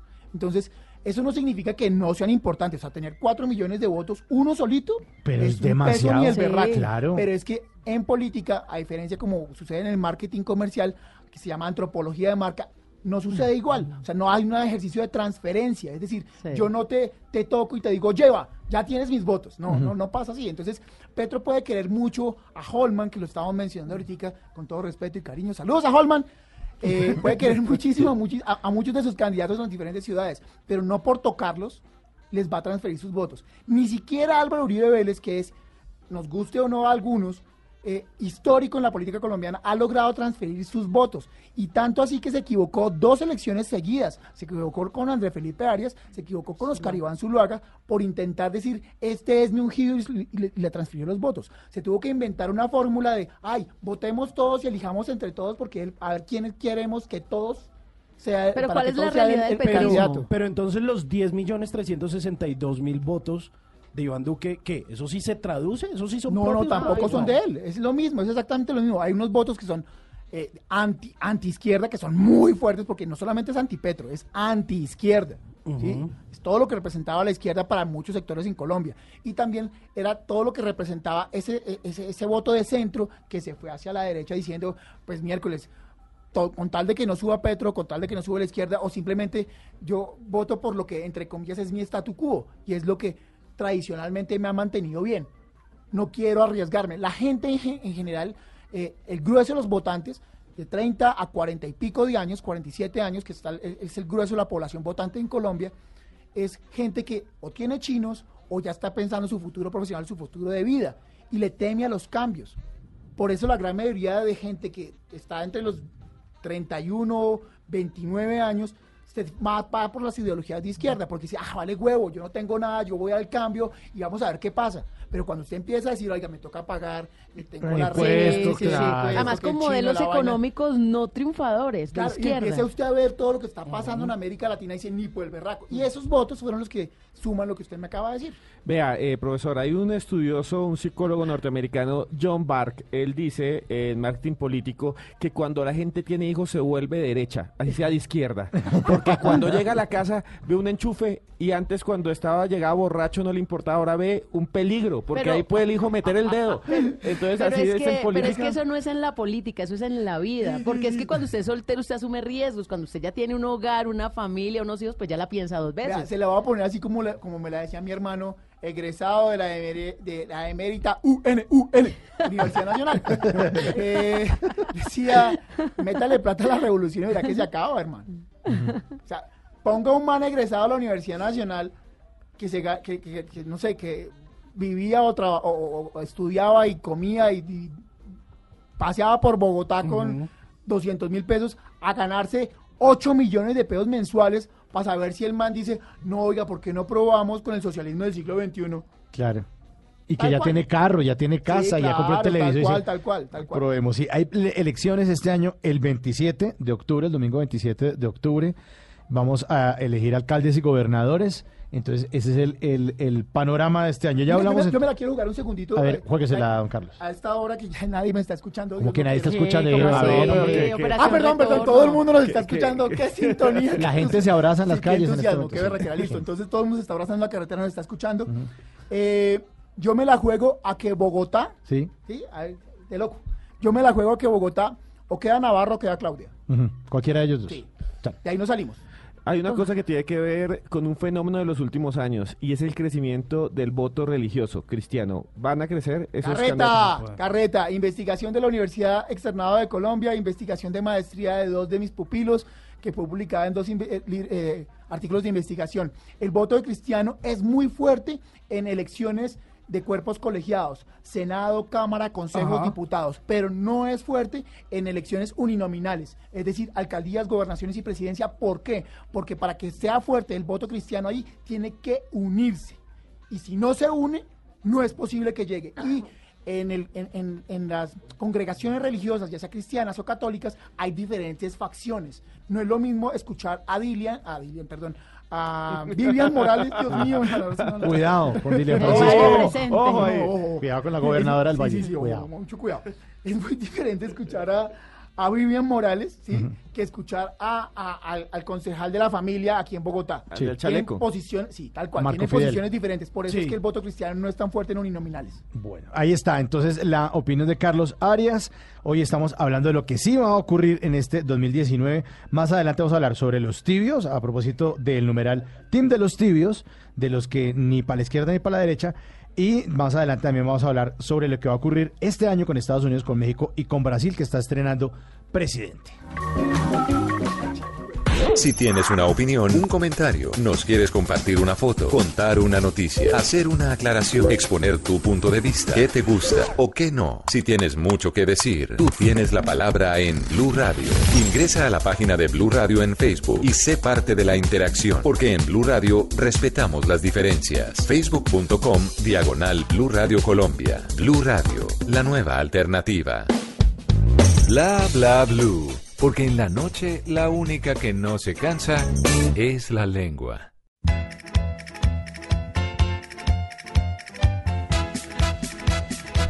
Ya, Y no, olé. no vamos a hablar más de lo que de lo que puede pasar en el 2019, no vamos a hablar de lo que está pasando en este año porque Colombia es un país que empieza de fes- de fiesta, de festividades, de feria. Primero carnaval de blancos y negros en Pasto, en todo el sur del país realmente, porque Popayán, Jamundí, muchos eh, municipios del Cauca y obviamente de Nariño. Pero en este momento ya estamos de Feria de Manizales. Empezó el sábado, entonces ya lleva sábado, domingo y hoy lunes festivo, tres días de feria con unos muy buenos índices de asistencia del público. Mañana martes continúa la Feria de Manizales, pero yo les quiero decir algo. Eh, yo vengo de cubrir la Feria de Cali, que pues eh, es mi ciudad y es una, una feria muy bien elaborada y muy incluyente, pero me me cuesta, me cuesta un poco de trabajo pensar que en una feria como la de Manizales incluyan todos los ámbitos de la región en una festividad. Me parece que es un punto a favor que tiene esta feria con respecto a todas las demás. Sin Porque duda. realmente, no solo hablando de los eventos gratuitos, que ya todas las ferias lo tienen, pero sí pensando en toda la gente. Entonces, piensan, en esta, en esta ciudad hay niños, entonces hacen actividades para niños. En esta ciudad hay mascotas, hacen actividades para mascotas. Hay discapacitados, hacen actividades para los discapacitados. Yo quiero pensar que absolutamente nadie se queda por fuera de la Feria de Manizales. Qué y bueno. ese es un punto a favor que yo sí quiero aplaudirle a la organización de la Feria de Manizales. Incluso algo tan desagradable para muchos, un arte para otros como los toros, pues se mantiene como una tradición de la feria. Pues efectivamente mañana, martes, porque ya hoy se cumplió un día más de feria, mañana va a haber a las 10 de la mañana, que me parece muy chévere esta actividad, la marcha de las super mascotas. Ahí todos, las niños, las familias van a salir desfilando. Adicional a eso, si les gusta el arte, pues también va a haber una especie de pintura, demostración de arte. Hay un mercado persa, es completamente gratis en la plazoleta Bellas Artes en Chipre. Adicional a todas esas ac- actividades, si a usted le gusta la salsa y se perdió la Feria de Cali, que está el encuentro de melómanos, pues también hay un encuentro de melómanos en Manizales en la Plaza de Bolívar. La entrada es libre para mayores de 18 años. El tema de los reinados, ustedes saben que el reinado internacional del, Del café, café, es muy claro. importante, pues las candidatas han visitado diferentes escenarios durante todos estos días de, de reinado, de preparación ya para lo que va a ser la final y justamente mañana pues van a estar en la Catedral Basílica Nuestra Señora del Rosario. Y si hablamos de fiestas, pues también hay conciertos. Mire, hay conciertos para todos los gustos. Hay concierto de despecho para los amantes de la música popular, pero también hay concierto de despecho para los amantes de la plancha. Ah, Porque bueno, es que son sí. dos ámbitos del despecho, ¿no? El de la plancha, el de Rudy Márquez, el de Charlie Carmona y el del Charrito Negro y el de Alzate. Bueno, entonces son dos Dos puntos. clases de tusa. Exacto. Y para todos hay acá en la Feria de Manizales. Y para los jóvenes hay cine, hay completamente gratis en el Teatro de los Fundadores, hay teatro y hay cine. Así que me parece realmente una oportunidad para que nadie se pierda esta Feria de Manizales que va hasta el próximo Y hay domingo. novillada mañana también. Hay novillada, no, es que hay de todo. Hay de todo. Hay de todo para todos los gustos. Está el concurso de preparación de café. Las, re- las candidatas al reinado nos van a enseñar cómo se prepara un buen café desde diferentes Ah, ópticas porque vienen de, varios países del mundo. Así que esto también va a ser bastante interesante. Y los amantes del billar tienen su campeonato Ah, internacional en el Coliseo Menor Ramón Marín Vargas. Pégale las redondas. Ahí está entonces. Entérese lo que está pasando, se lo contamos aquí en Bla Bla Blue. Bla bla blue. Porque en la noche la única que no se cansa es la lengua. Continuamos en Bla Bla Blue, en esta hora hablando acerca de lo que sí va a pasar eh, en este 2019. Nos acompaña Carlos Arias, eh, docente eh, de la maestría en comunicación política en la Universidad Externa de Colombia. Carlos, vamos a hablar ahora de los tibios. Eh, hace un, dos- ¿Cuándo fue que eh, Daniel Samper se inventó el- este hashtag? Ayer, eso fue el ayer, día Al de domingo, ayer, sí, Ayer, ayer sí. domingo. en su típica lectura de columna de De- que hace ahí en la revista Semana. Numeral Team de los tibios. Hablemos de los tibios y de lo que sí va a pasar en este 2019. ¿Qué va a pasar con los tibios? Que los tibios están tomando las ciudades eh, electoralmente, están tomando los departamentos y están tomando cada vez más cercanía con los votantes. Aunque nos parezca chistoso y aunque entre comillas eh, los votantes y los ciudadanos siempre busquemos los, po- lo- lo- los polos radicales y las posiciones fuertes, cada vez más la gente está diciendo, oiga, esto no es, esto no es ni blanco ni negro, esto tiene matices de gris. Y entre comillas, si leemos a los tibios como ese matiz de gris, eh, los tibios cada vez van a, a empezar a tomarse más eh, los cargos de elección popular. Y vamos a encontrarnos en las elecciones otra vez, sobre todo a capitales de departamento. Yo quiero hacer mucho énfasis en eso, en esas cinco capitales que mencioné anteriormente, que ahí donde van a llegar cada vez más candidatos tibios, entre comillas, candidatos que, y, y quiero alejarme de ese, de ese tibio, porque Daniel Samper Ospina lo hace con, con cierta ironía y de verdad le pega a la, a la pepa, a la guama, y cuando le dice, el tibio ese es aquel que, que no quiere polarizar, que no quiere decir que está bien ni la derecha ni la izquierda, es que hay posiciones encontradas, Claro. es que todo es un matiz de diferentes formas de ver la, de ver la vida y no solamente por ser eh, querer algunas de las posiciones de, de, de Iván Duque, yo ya soy petrista, o no solamente porque yo quiera la ecología o porque yo quiera el progresismo, es que yo sea petrista. Es un, Ajá. es un matiz y es un crisol de muchas cosas. Hay un trino justamente que resume un poco lo que estás hablando. Diego Betancourt mencionaba en esa tendencia. Lo que pasa respetado a Daniel Samper es que yo, por ejemplo, voté por Petro Gustavo y me identifico con muchas de sus posturas, pero no significa ello que lo tenga como un mesías. El team de los tibios también es para quienes buscamos ideas y no caudillos. Tal cual. Pero ojo que el tema de las ideas aquí con el team de los tibios tiene que ver mucho con un elemento mesiánico. Y aquí, aquí yo, yo con todo cariño y respeto a todos los tuiteros, hay un Twitter más tierno, más dulce, que dice, es que ¿por quién vamos a votar? Navarro fue constituyente, Navarro fue alcalde de, Nari- eh, alcalde de, de Pasto, Navarro fue gobernador de Nariño, Navarro fue... Hermano, si fuese por los, los palmareses y por los, eh, los cartones que uno tiene, pues básico, no hubiéramos votado nunca por Petro a la alcaldía, no hubiéramos votado nunca por Iván Duque Claro. porque los dos eran primíparos. Sí, todos. Teníamos, o sea, Exacto. en las elecciones presidenciales teníamos a Humberto de la Calle que había sido toda la vida política y fue el que menos votación obtuvo. Claro. Pues aquí la gente sí vota por un carisma, la gente vota por, la, por, por los sentimientos. Y ahí cierro simplemente con decirle a todas esas personas que están pensando que uno vota por todos esos cartones que uno tiene, que la gente vota por emociones. Y lo hablamos, habíamos hablado con Simón en otro programa, que es un poco más temprano. Eh, sí, En esta hora, Embulins, en esta hora es una berraquera. Eh, la, la hora de Cenicienta. Eh, si en la medianoche me toca ir, si me, vuelvo- me convierte en calabaza. Habíamos hablado que, que la gente no vota por las razones, la gente vota por los sentimientos. Claro, y los pasión. sentimientos, los, sen- los sentimientos cada vez están más asociados a que uno no es ni blanco ni negro, sino que es tibio. Y que el voto no es definitivo porque usted puede cambiar de voto a lo largo de la Claro, campaña. Claro. De aquí Venga, a por octubre. ejemplo, de, de ese numeral tibios, y ya que muchos votamos seguramente por pasión o por razón o por lo que sea, pues yo voté por Sergio Fajardo. ¿Qué va a pasar con ese man? ¿Va a seguir viendo ballenas o de verdad se va a involucrar en las elecciones de este año? A mí, a mí Fajardo me da un pesar. de A mí me parece No. que le falta decisión. sí, mire, yo tenía una novia que, que- una novia que podía definirlo fácilmente. Un pecadito, de verdad. Es que, hermano, no es ni chicha ni limonada.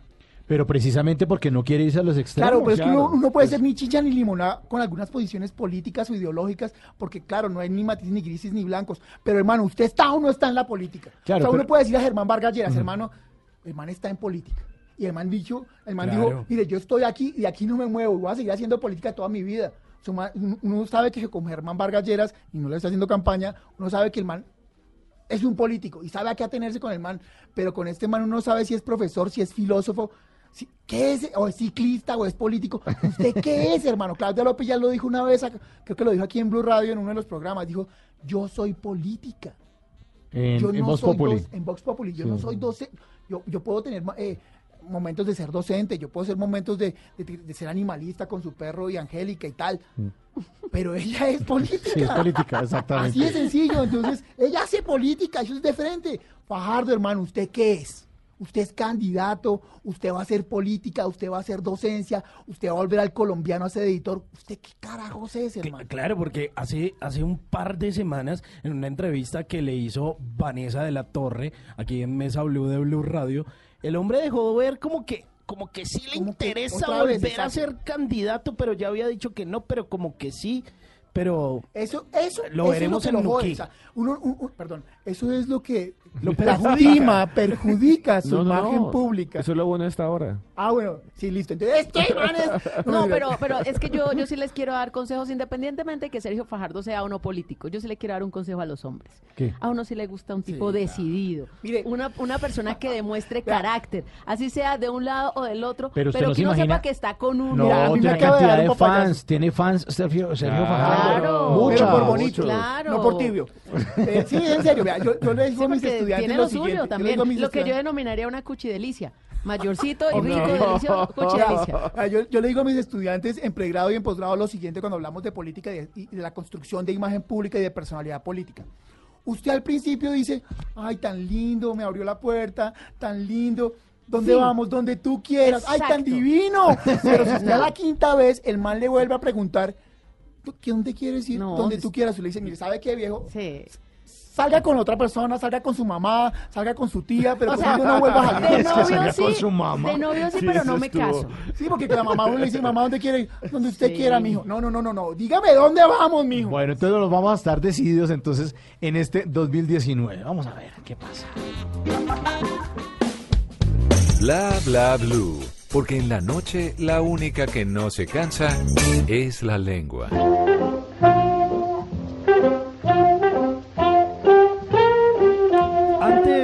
Se acabe el día, vale la pena recordar que un día como hoy, pero del año 1943, murió Nikola Tesla. ¿Le suena? Sí, este señor eh, fue físico, matemático, ingeniero eléctrico e inventor. Tesla, estadounidense de origen croata, se le conoce en especialmente por sus numerosas invenciones en el campo del electromagnetismo, desarrolladas a finales del siglo XIX y principios del siglo XX. Las patentes de Tesla y su trabajo teórico ayudaron a forjar las bases de los sistemas modernos para el uso de la energía eléctrica por corriente alterna. Todo esto contribuyó al surgimiento de la segunda revolución industrial. su carácter personal, un tipo noble, del que muchos se aprovecharon, su enfrentamiento con Thomas Alva Edison y su supuesto robo de trabajo eh, que no dejó muy bien parado a Edison ya para esta época, el halo de misterio que lo rodea en algunos de sus descubrimientos, porque hay quienes dicen que veía sus inventos en sueños o trances para luego hacerlos reales. Todo esto ha hecho que Nikola Tesla se convirtiera en un científico muy popular a partir de la década de los 90. Bueno, pues Elon Musk terminó bautizando a su famosa compañía con el nombre de Tesla, en un homenaje al inventor que murió solo y enfermo en un día como hoy en la ciudad de Nueva York en 1943. Un tipo brillante, de ideas que cambiaron la forma en la que vivimos. Dirían muchos, sí, medianamente tibio, pero que nunca pudo defender su vida y su obra y al que por poco la historia casi lo olvida. Antes de que se acabe el día, cada vez que encienda el radio o un bombillo y tenga electricidad para cargar su celular, recuerde que nada de esto hubiera sido posible sin las ideas de este señor Nikola Tesla. Y que en su honor sea honesto con las ideas, no se las robe a los demás o entregue los respectivos créditos. Apáguele la luz a la mala vibra y empiece bien el año. Bla bla blue. Conversaciones para gente despierta.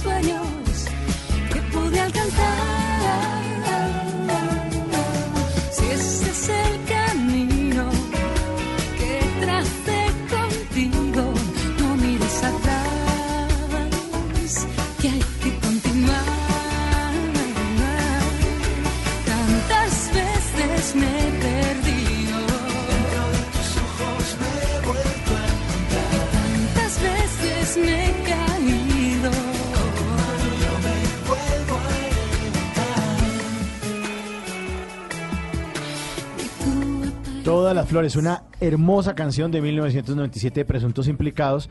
Y les quería dar información acerca de Presuntos Implicados. Entonces pongo Presuntos Implicados en Google y Ajá. noticias.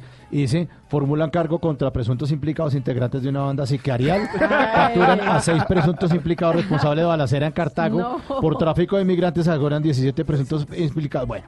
Presuntos implicados, la voz de Sole Jiménez, que eh, ha estado separada de, de esa banda y se ha ido por el lado solitario y ha participado en diferentes festivales y le ha dejado un gran legado a la música. Nos decía Carlos que le gustaba la canción de Fallen, Sí, que era en el desconectado. Ellos que hicieron un álbum que se llamaba La Noche, muy bonito, Sí. ¿no?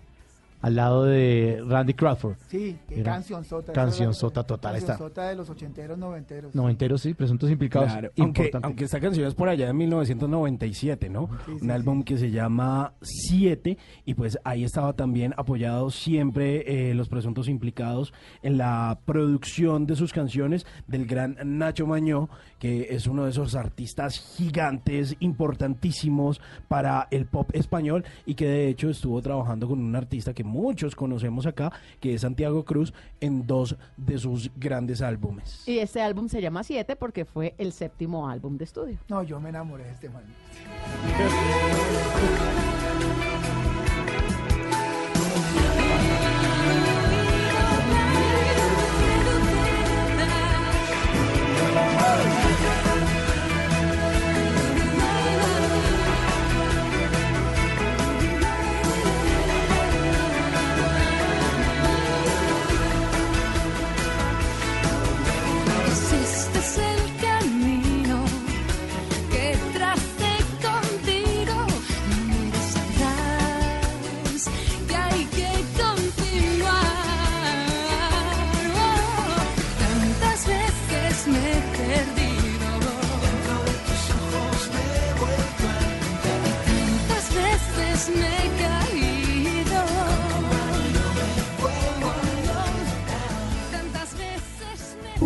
Bla bla blue.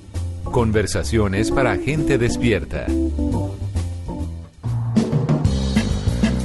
Bueno, ya llegando al final de esta hora, estamos con Carlos Arias, docente de maestría en comunicación política en la Universidad Externada de Colombia, para hablar de lo que sí va a ocurrir en este 2019 y él nos ha prometido hablar de Estados Unidos, de México y de Brasil. Mire, ¿qué va a ocurrir con Estados Unidos? Que a pesar de que nos rasguemos las vestiduras y digamos que Trump es un tarado, Trump se queda. Y Trump se queda más fuerte. Y Trump se va, no solamente se va a reelegir, sino que los republicanos se van a hacer más fuertes, porque ya lo comprobaron en cámara.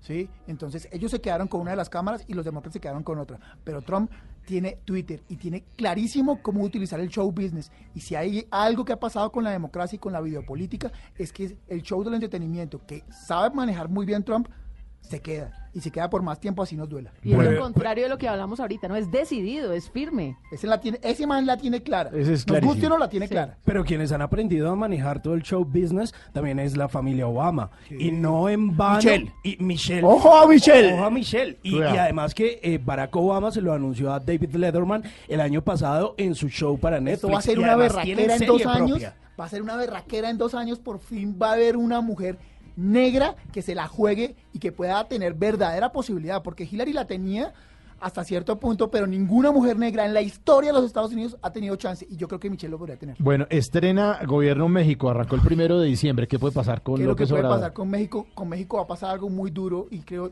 con toda certeza va a pasar algo muy duro. Yo hablo con alguna frecuencia con una nena que se llama Carla, que trabaja en CNN con Aristegui.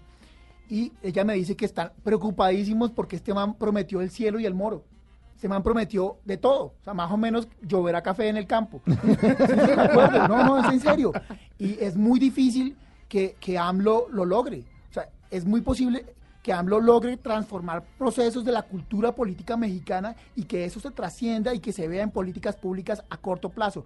Pero hacer la transformación que él prometió en campaña es prácticamente imposible porque sabemos que México tiene una de las culturas políticas más corruptas de América Latina. Entonces, hacer las transformaciones sociales y económicas, de desarrollo económico que necesita en este momento México para volver a los índices de crecimiento que tenía anteriormente son muy difíciles. Entonces, ¿qué va a pasar con México? Que México se va a enfrentar y se va a estrellar contra un populismo de izquierda bastante fuerte. Bueno, vamos al populismo de derecha, Brasil. Bien, ¿qué va a pasar con Brasil? Lo de Brasil es triste, porque Brasil sí tiene en este momento, por la posibilidad que tiene Bolsonaro en términos de gobernabilidad, de llevar rápidamente posiciones políticas a políticas públicas. Una fundamentalmente el tema del medio ambiente en el, en el Amazonas. A pesar de que muchísimos grupos ecologistas y ambientalistas se levanten y griten y digan y no sé qué, Bolsonaro hoy tiene la posibilidad de hacer medidas para que haya intervenciones fuertes en la selva amazónica. Hay una cosa que la gente piensa de Bolsonaro, que puede intervenir en Venezuela o presionar más a Venezuela. Mire, Venezuela, Bolsonaro y Brasil sí tienen la posibilidad de presionar en Venezuela. No puede presionar en el gobierno de Maduro, pero sí puede presionar en Venezuela. ¿En qué puede presionar? En hacer un frente económico y una posición y un bloqueo económico a Venezuela. Y eso sí duele. Porque un país que está hoy en crisis económica, que al mismo tiempo tenga al mayor productor y al mayor país, hablando en términos económicos, de América Latina, de América Latina, porque estoy ahí estoy recogiendo a México, como opositor, puede ser bastante dramático. Porque digamos que se le ponga Colombia, que se lo ponga Ecuador, que se lo ponga Perú, a pesar de que con otros tiene una, una- un margen cambiario bastante amplio, eh, no es tan fuerte, pero, pero Brasil sí. Y aterrizando en Colombia, ¿cómo va a estar el bolsillo de los colombianos en este 2019 Ay, pero- con todo ese pero tema? ¿por qué pregunta eso, Tata? No. Bueno, es la medianoche, bienvenidos al futuro. Acabamos de llegar de vacaciones. Exactamente, ahora sí, aterrícenos No, en la aterricémonos. Eh, va a ser un, un- un año bastante duro, a pesar de que eh, las predicciones económicas hablan de, un- de una inflación del 3,5, 3,6, que entre comillas es bueno, entre comillas es bueno. La reforma tributaria, eh, ley de financiamiento por el eufemismo de nuestro señor ministro, que yo también le apuesto y anótenlo ahí, este año sale. Este año sale. Este man no aguanta más. Eh, sí le va a pegar muy duro al, al- bolsillo de los colombianos y, y digamos que ya se está viendo en lo, en- en- lo que mañana todos nosotros vamos a empezar a encontrarnos a las 7 de la mañana y es el Transmilenio subió y la gasolina subió y la reforma tributaria nos No, grabó la más. gasolina bajó. ¿Sí? Bajó, ¿Bajó? bajó, ¿De bajó. verdad? Sí, la gasolina bajó. No. Sí, bajó, en Sí, serio. 60 pesos. Y bajaron los medicamentos. Ah, bueno, eso sí. Sí, Ah, eso eso sí, está eso sí. chévere. los va- los- no, pues no, ahí me, me, me acabo. No, lo de la gasolina sí es una Uy, buena no, eso noticia sí, porque me bajó acabo- un me acabo precio de cascar. a todos los pronósticos. Vamos a tanquear de Pero todas bueno, yo maneras. sí creo. Pero el otro me sube. Yo, sí- yo, yo, sí- yo sí creo, yo sí creo que, que va a ser un año bastante difícil porque la reforma tributaria grabó bastantes productos y armó el mar- y amplió el margen grabable. Entonces va a ser un, ba- un- un año bastante duro. ¿En qué va a ser bueno? No solamente por el tema de los medicamentos, porque no todo es malo. Yo creo que el sector del turismo en Colombia va a tener un muy buen año. ¿Por qué otros sectores no van a tener tan buen año? Y esto no es una cábala negativa y, digamos, desastrosa. Es porque es un año electoral y los años electorales en muchos, en, en muchos escenarios hacen que se congelen los procesos de desarrollo. ¿Por qué? Básicamente porque entramos en ley de garantías y la ley de garantías hace que las, eh, las contrataciones de las entes territoriales y las funciones públicas se detengan. Y todos sabemos que a pesar de que la economía se mueve por lo privado, muchas de las economías se mueven por lo que contratan los sectores públicos. Y ley de garantías impiden las contrataciones. Por fortuna hay Copa América y eso también equilibra un poquito. Sí, sí, Sí, Por fortuna. no todo es malo. Bueno, Carlos, feliz año. Muchísimas gracias. Qué bueno que me vuelvan a invitar. Ojalá que lo hagan más temprano. Precioso horario. El proceso horario, sí, señor, de la medianoche. Después de la medianoche, después de voces y sonidos, en el 316-692-5274, los oyentes nos hablan de lo que quieran, porque este programa es de ustedes. Después de voces y sonidos, ya regresamos. Esto es Bla Bla Blue. Bla bla blue. Porque en la noche la única que no se cansa es la lengua. Háblenos de usted.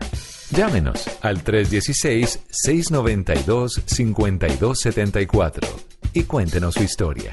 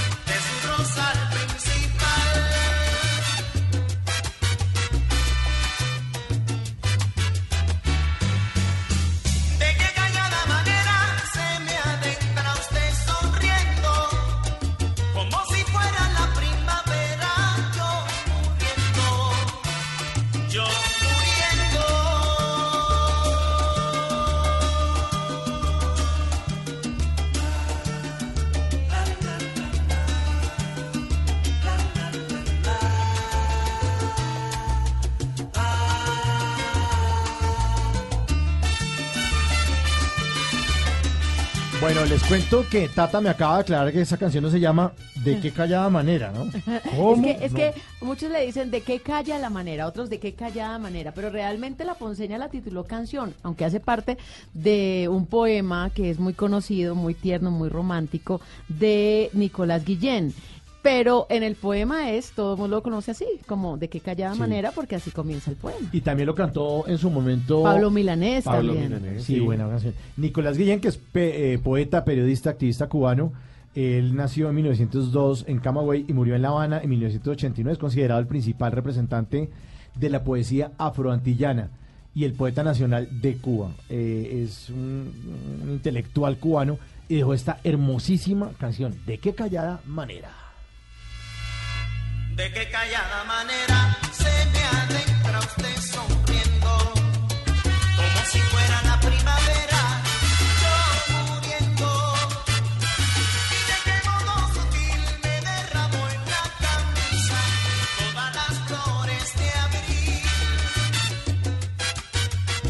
Sí, deja, deja canción y poema, porque igual también la lírica eh, hace parte de la literatura, si no Bob Dylan no se hubiera ganado un premio Nobel de literatura. Pues claro, tiene que tener la prosa, la poesía, el ritmo, pero ¿sabe a qué me transporta esta canción? ¿A qué? No sé, como a una piscina en los 80. Esto no es balneario, Sí, a mí no, sí. no es Es balneario. que yo era de otro nivel. Entonces, ya se acabó el puente, ya acabó el puente, ya calmado. Pero todavía estoy ahí. Sí, todavía me quedé. O sea, ahora va a decir que escuchaba en la piscina Mozart. No, no, no.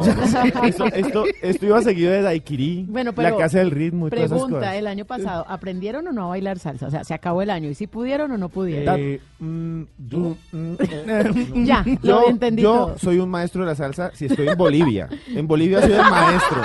Pero, No, pero y, acá y no. si está borracho también. Y, y en Bolivia y borracho soy el gran maestro de la salsa. ¿Qué toman en Bolivia para emborracharse? Singani se llama, es el trago nacional de Bolivia, es como un aguardiente destilado. Si usted se, le gusta el aguardiente, es lo mismo, se toma unos 3, 4 y está igual de harto. ¿Sin Gani? ¿Sin Gani? Sin Gani. Bueno, y con Gani están los oyentes de participar en Bla Bla Blue en esta tercera hora de nuestro programa en el 316-692-5274, que es la línea para que ustedes hablen lo que quieran, para que nos hablen de usted lo que quieran, lo que quieran sin parar. Y parece que ya tenemos una llamada, creo. Sí, sí. De una vez una recibimos vez. nuestro oyente. Buenos días. Buenos días, ¿Con quién tenemos el gusto? Con Leonardo Cugia desde Valledupar. Uy, desde el Valle del Olpar, no mentira, desde Valledupar. Un saludo. Qué delicia, Leonardo. Un saludo. Háblenos de usted en este inicio de año, cómo me lo trató el 2018, planes para este 2019.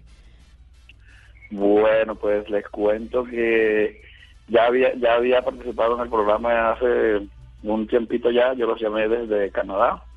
Ah, no, este se oye. Leonardo de Canadá, claro, que usted dijo que iban a ir a pasar aquí fin de año. Y aquí estoy. Fin y comienzo ya. Se amañó.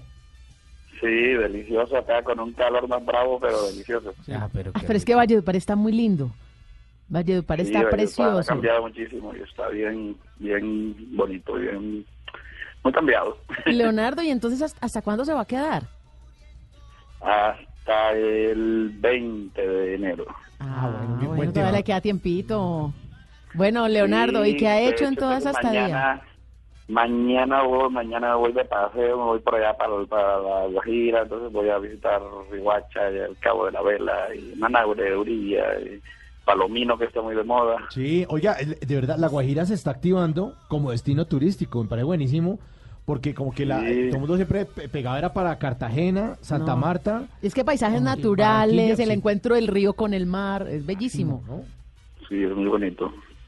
Bueno. Y sí, ya está llegando mucha, mucha, está llegando mucho turismo, ya de hecho ya hay una ruta nueva con una de las aerolíneas que está llegando hasta Rihuacha y, y tú vas por allá, digamos, Sí. al Cabo de la Vela o a esa zona por allá y es increíble que ves más extranjeros que colombianos. Claro, y es que ahí pasa a Maicao, Uribía, Maicao, Manaure, exacto. Mayapo. Para eh, todos esos lugares voy a ir.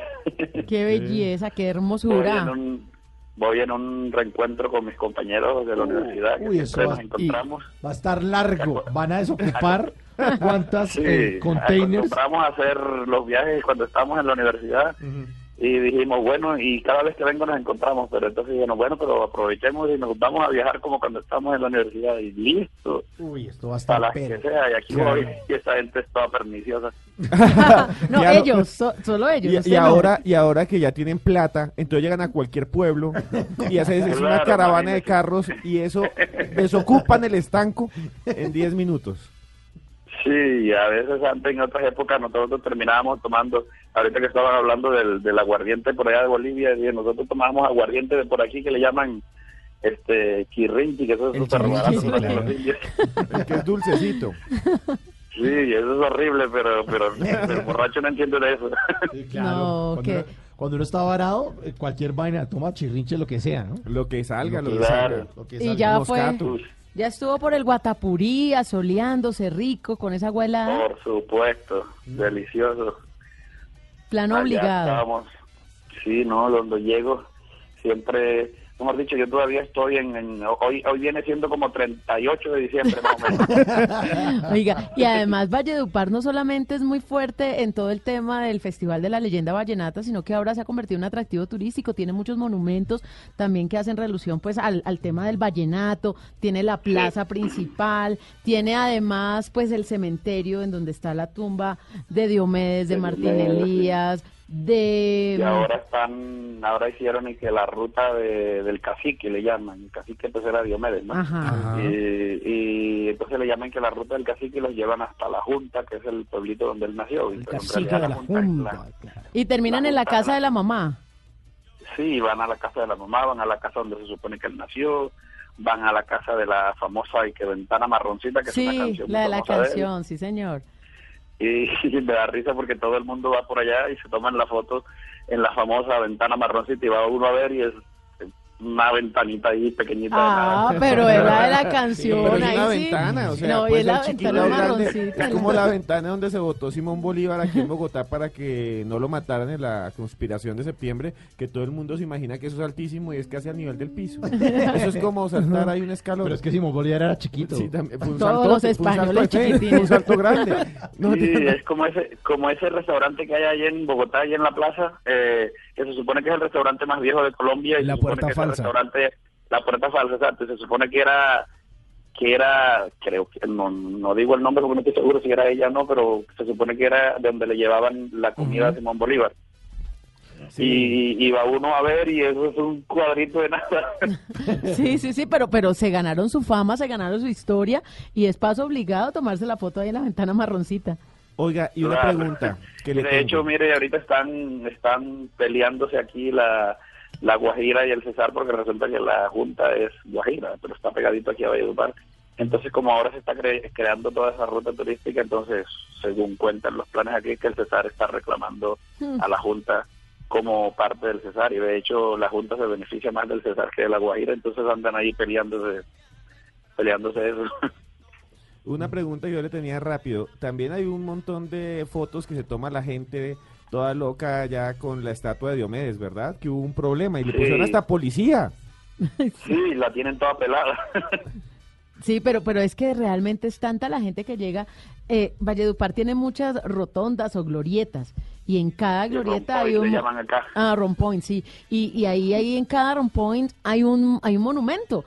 Eh, está el gallo de pelea, está el monumento también a los juglares vallenatos. Entonces, como que juglares. sí, respira ese turismo y me parece muy interesante lo que ha hecho Valledupar con toda la gente que los visita, no solamente en abril para el Festival de la Leyenda Vallenata, sino durante todo el año. Sí, esa le- también le dicen redoma en norte de Santander. Así es. Sí, en Claro. Venezuela le dicen la redoma. La Ahí dale la redoma. En Venezuela le dicen redoma, sí, señor. Sí, sí. Bueno, redoma, rotonda, yo glorieta, no- Rompoint. Aquí en Bogotá le decimos rompoy. El romboy. Y en Cali, romboy. romboy.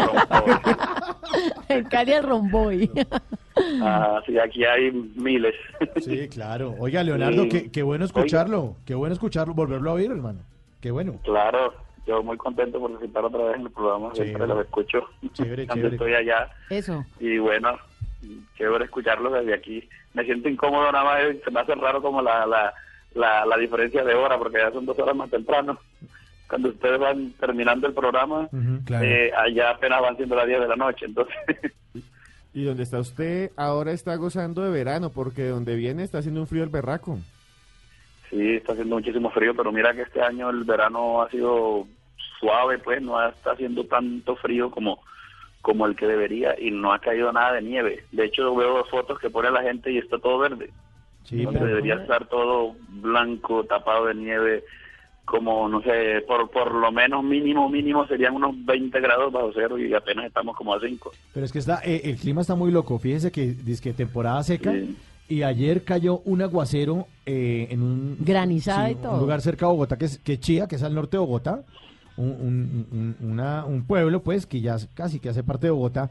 No se imagina el aguacero, la gente estaba ya feliz porque es- Estaba granizando. nevó, nevó en. Chía ayer. Sí. No, está como loco el clima. No, pero qué emoción, Leonardo, su llamada. Esperamos que cuando se regrese, cuando esté allá en Canadá, nuevamente se comunique con nosotros. Sí. seguramente cuando llega y me da los primeros días que me, me da la la la ¿cómo, cómo diría? Como que El sentimiento el vallenato, guayabo, compadre. el guayabo, Ay, la eso es tusa. terrible.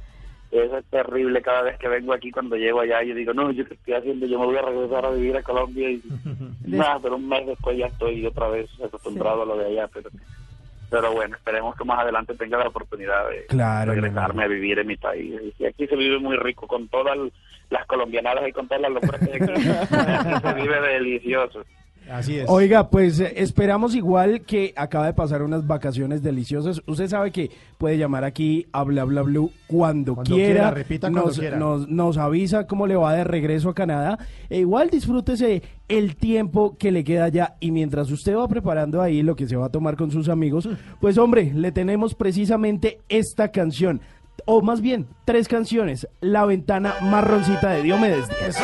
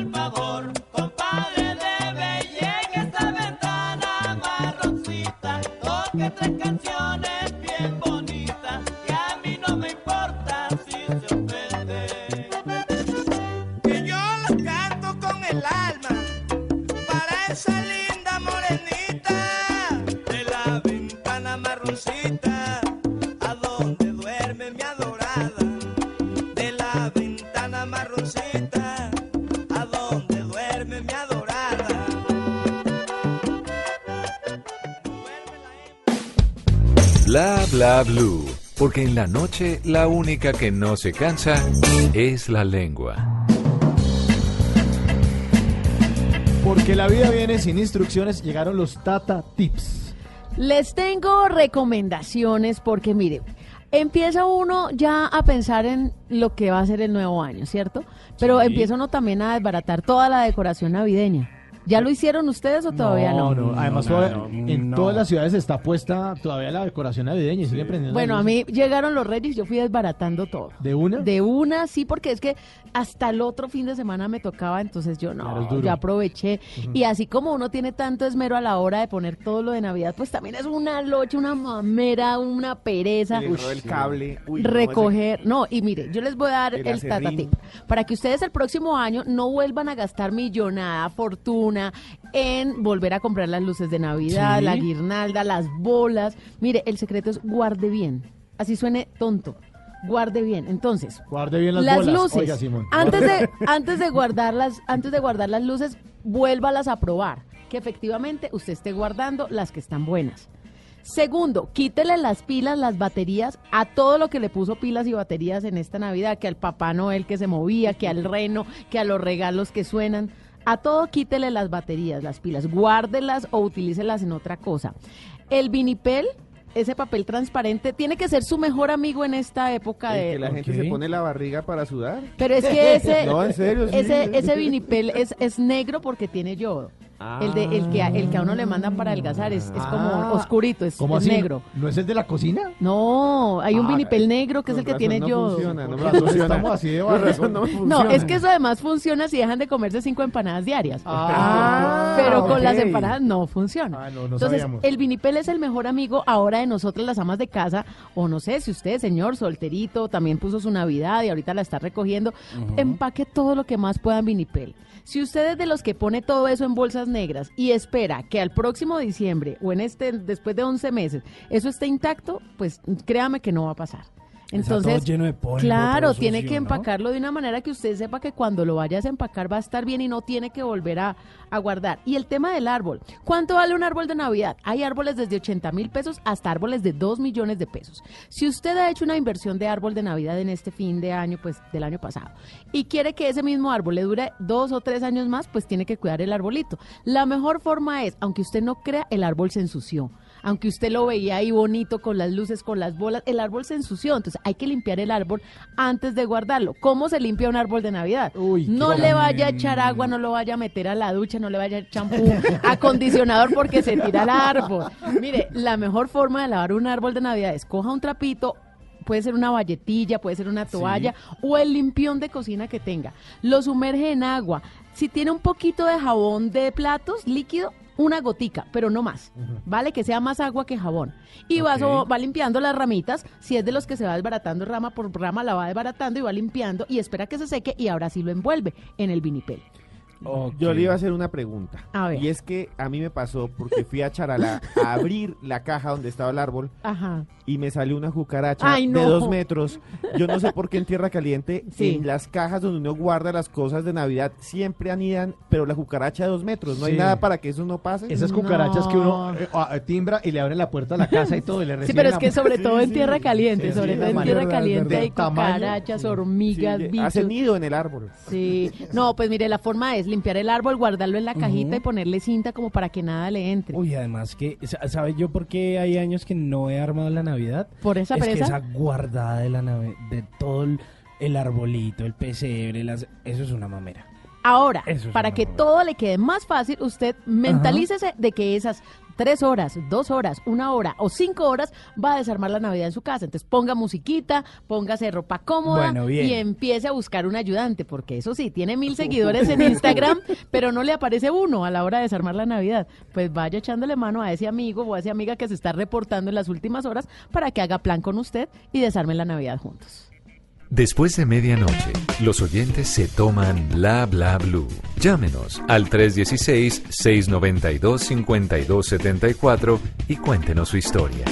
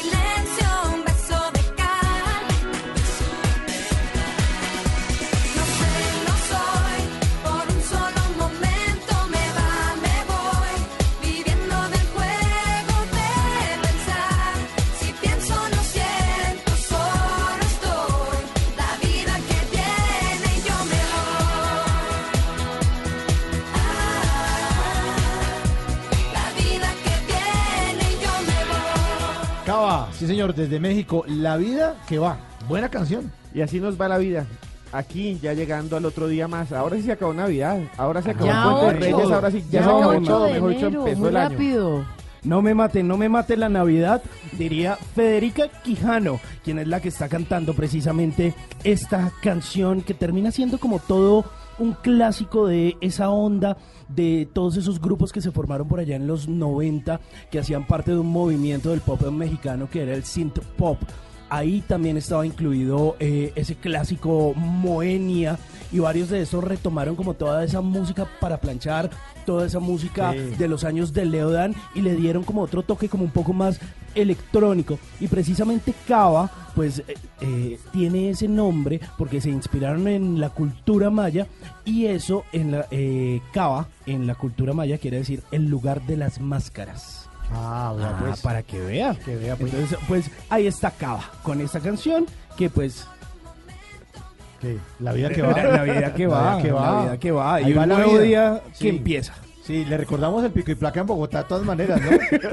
Hoy es Por 8. si estás ubicado, ¿no? por, si- por si Ah, empezó, empezó sí, la sí, vida, qué empezó pena. la vida. Sí, señor, ahí está. Tenemos, le recuerdo también, 11 semanas hay de aquí al próximo festivo, que es el 25 de No, marzo. Y este es el año con menos festivos. Sí, entonces a trabajar, papito. Es como dicen los obreros, a trabajar que llegó el cemento, papito. Hágale. pues.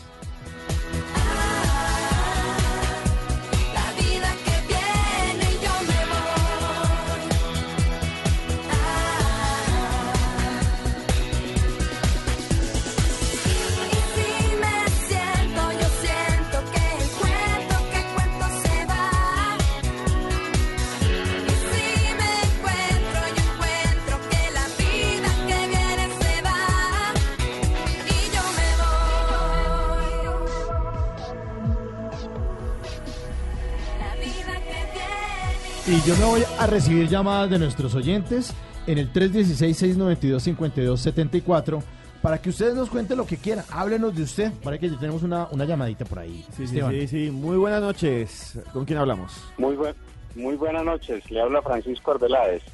¿De dónde nos llama Francisco? Eh, los llamo desde La Ceja, Antioquia. Uy, desde La Ceja, Antioquia. ¿Y cómo les ha ido en el clima comenzando el año? ¿Con calor como por acá? Eh, bueno, por aquí ha, ha hecho un poquito de verano hasta ayer. Eh, empezó a llover, afortunadamente porque se nos estaban incendiando los cerros. Ay, claro. Por tanto calor.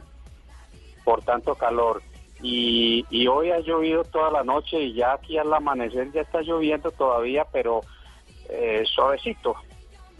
¿Y cómo estuvieron las fiestas de fin de año? ¿Hubo harta verbena?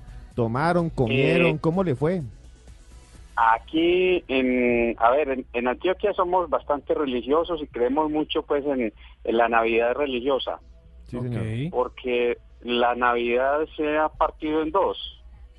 La, la Navidad es celebrada por, por la gente, por la bulla, por la pólvora, y la otra, la que es más eh, antigua, como creer en eh, el 16 de diciembre a partir de las novenas y después los traídos y ahora celebramos los Reyes Magos. Los traídos son los regalos, que en esa zona de Sí, Antioquia le dicen los, los, los traídos, en otras partes le dicen los aguinaldos, nosotros decimos los regalitos.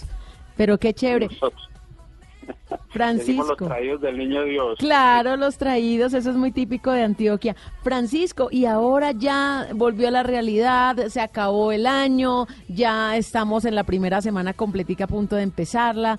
¿Y usted a qué se dedica? ¿Cuáles son sus planes para este año? Yo, yo, a ver, afortunadamente soy un pensionado. Ah, un pensionado, pero con muchos planes y mucha familia que eh, se reúne al lado de nosotros, los abuelos. Los planes de este año para toda la familia es como quedar un poquitico parcos porque con estas nuevas normas eh, de la DIAN, de los impuestos y todo, no sabemos qué va a pasar. Entonces, lo que nos vamos a esa, como pensionados, a esperar qué nos van a aumentar para saber qué nos gastamos. Oiga, pero sí sabemos, porque ahorita con nuestro invitado, sí sabemos que vamos a tener un año bien abrochadito. Bien abrochadito en materia económica, hay que cuidar el gasto, hay que en lo posible ahorrar, recomendaciones de los expertos en finanzas. Sí, como decimos aquí en Antioquia, hay que economizar hasta, hasta en el pito del carro. Oiga, eso es verdad, pero, pero venga, usted habla ahí de sobrinos, de la familia, de todos los que vienen a acompañarlos, que usted ya es abuelo. Háblenos un poquito de su familia, eh, cada cuánto lo visitan, viven, vienen seguido, porque eh, eh, tengo entendido que es toda esa parte del oriente antioqueño tiene muchas personas pensionadas, ¿no? Y hay muchos planes también para, para, para la gente pues que ya decidió pues retirarse de la vida laboral. Sí, curiosamente, mire, aquí La Ceja se ha convertido en una ciudad receptora de pensionados, porque es que el oriente antioqueño es muy bonito y la ceja eh, del tambo es un clima muy agradable, es entre los 18, 16, 19 grados máximos. Y resulta que mm, eh, la ciudad, el, el pueblo, el pueblo como tal está Sí. a 40 kilómetros de Medellín. Salado. Y, exacto, y todo pavimentado y es unas vías muy bonitas. Y es un pueblo bastante sano y con decirle que le llaman el Vaticanito. ¿Cómo así? ¿Qué tal? ¿Y eso por qué? ¿Mucho, mucho, ¿Mucha cultura religiosa? O muchas mucha iglesias? papa. Sí, mire, mucho, mucha papa. A- Además, no, mire, en, en, la, en la comunidad, en la ceja como tal, se asientan 32 organizaciones religiosas. Católicas. 32. Sí, señor, contadas. Entre religiones, pues, es decir, religiosos y religiosas, o sea, seminarios y conventos. Y aquí lo único que le falta es el Papa, ¿no? Pero de pronto, pues por ahí, ahí uno, uno que está como apuntado para Papa, pero todavía no.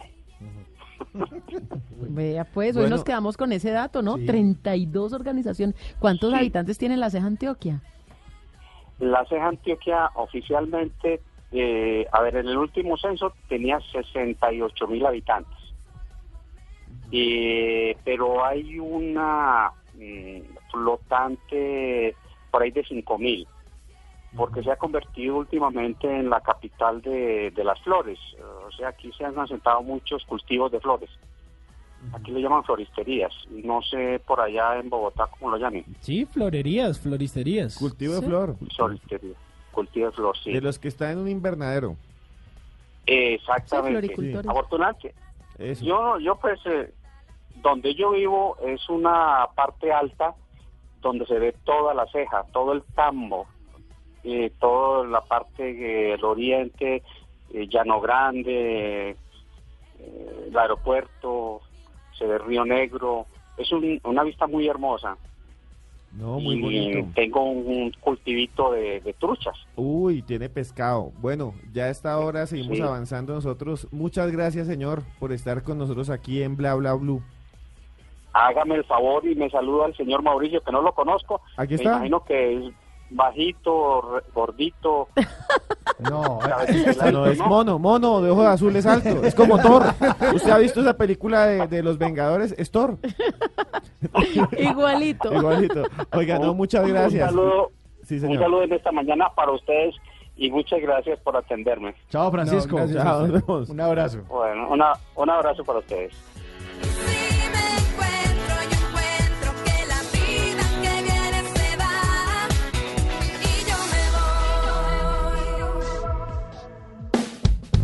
Bla bla blue. Porque en la noche la única que no se cansa es la lengua.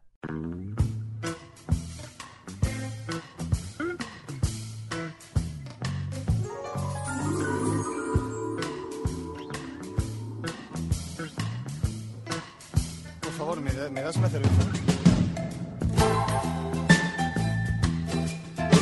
Dame una cerveza. Esteban, ¿y qué, por, por qué puso esta canción? ¿Qué pasó? No, es, es- es una- un tema duro. Está que va al baño. No, no, no es incontinencia, no es nada, no es nada de eso, pero es real. Mi agüita amarilla de los toreros muertos. Sí, ¿Le eso destapó llega- una o qué? No, yo creo que. Escuchen. cerveza soy y creo que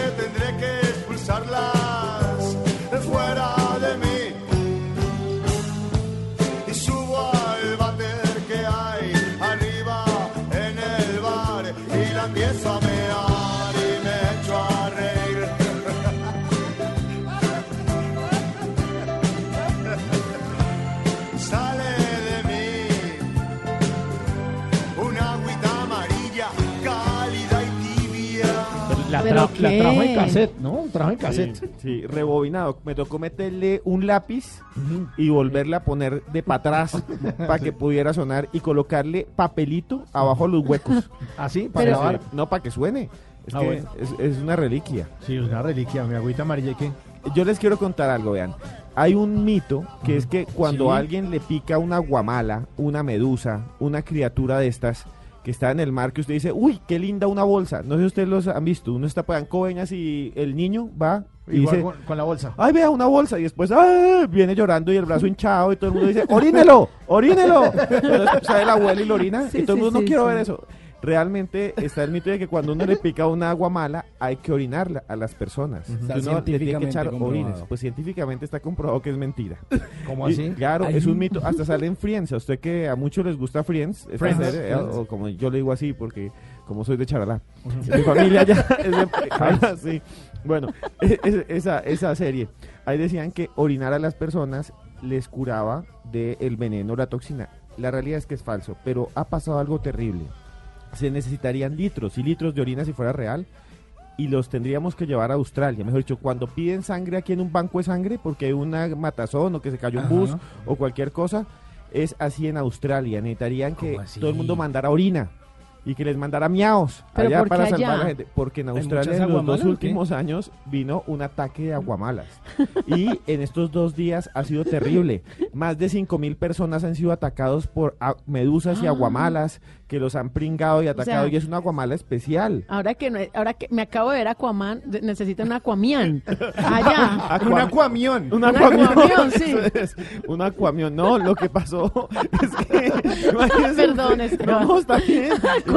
Imagínese usted, está ahí y, y no, está ahí al lado de él y empiezan a ver un montón de cosas azules. Claro, todo el mundo, ay, qué lindo el coso azul, ay, qué lindo. Porque son muy bonitas, porque son unas medusas especiales azules brillantes que les llaman las carabelas portuguesas o pseudomedusas. Lo terrible es que tiene un aguijón, que tiene una toxina que es capaz de envenenar a una persona en menos de dos minutos y hacerle Mm. hinchar un brazo y paralizarlo. Incluso hay personas que tuvieron una cosa que se llama un shock anafiláctico en Australia y casi que mueren. Más de 5 mil personas en los últimos dos días han sido atacadas por estas medusas en las costas de Australia. Está tan peligroso como el cianuro en Colombia, que ya van tres. Sí. Sí, ya van tres. Hoy fue otro, Rafael Merchan, ya se comprobó que, ¿En serio? según medicina legal, también tenía cianuro en su autopsia.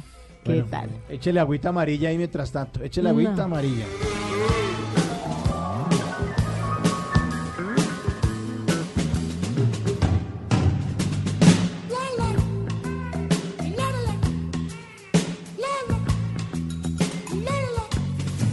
Oye, este grupo es una mamadera de gallo. La, la, la, la, y la agüita amarilla. Los Toreros Muertos, imagínense que lanzan este álbum, que es el primer álbum, el álbum debut de ellos, eh, en 1986. ¿Y sabe cómo se llamaba el álbum debut de ellos? No tengo ni idea. Se llamaba 30 años de éxitos. No, No. Ahí estaba este éxito del rock en español. Un himno, mi agüita amarilla. Subo al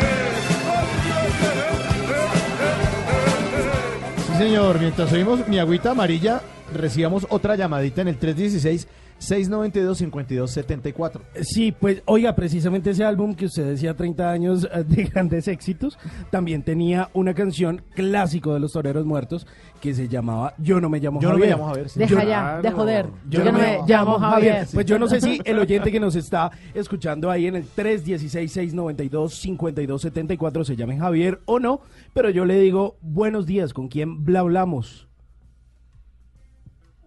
¿Aló? Sí. Sí, buenos días. Buenos días, ¿con quién bla hablamos? ¿Quién anda por ahí? Habla con Yadira Ramos. Yadira, ¿qué más que ha habido? ¿Dónde anda? Bueno, pues eh, ahora mismo llegando eh, eh, en Barranquilla. Sí. Sí. ¿Y qué, ¿Y qué andaba haciendo por allá? ¿A qué se dedicaba estos días?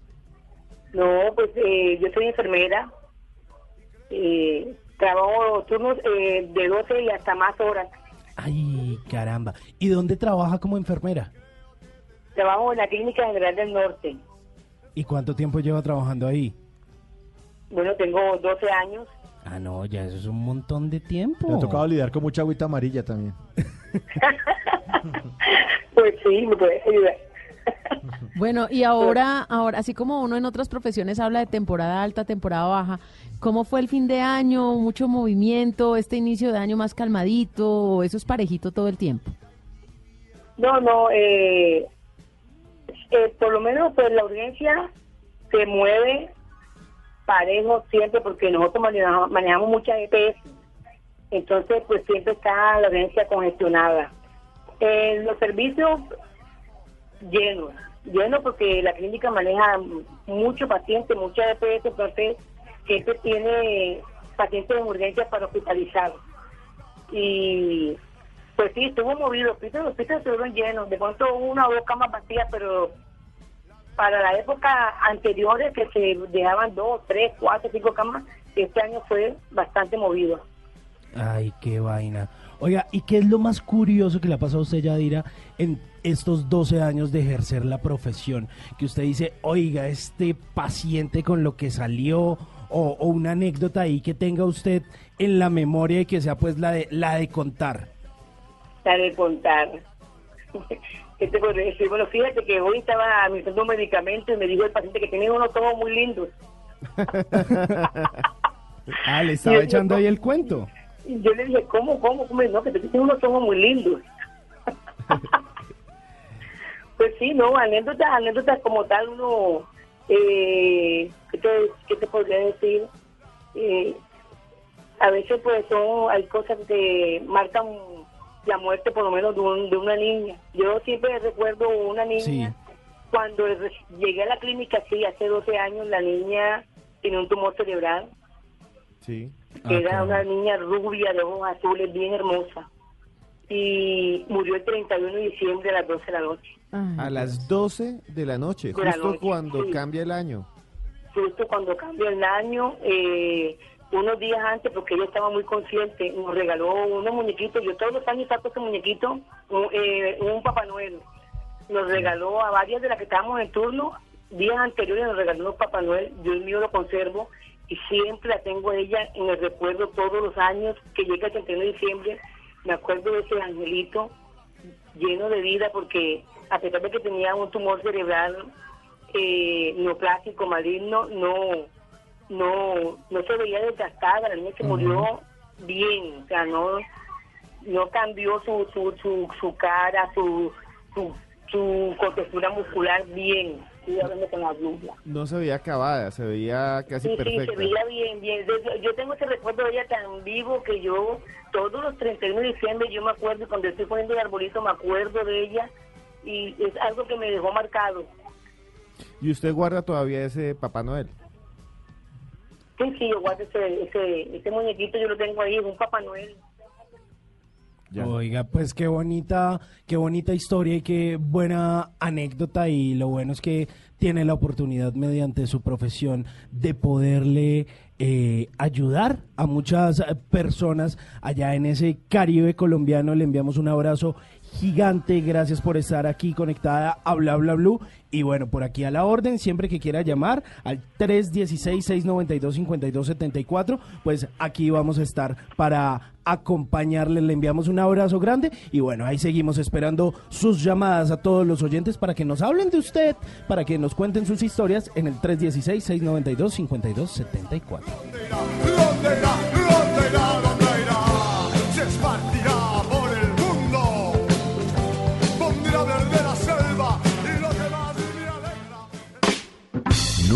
Te irás a la cama sin aprender algo nuevo. Bla bla blue.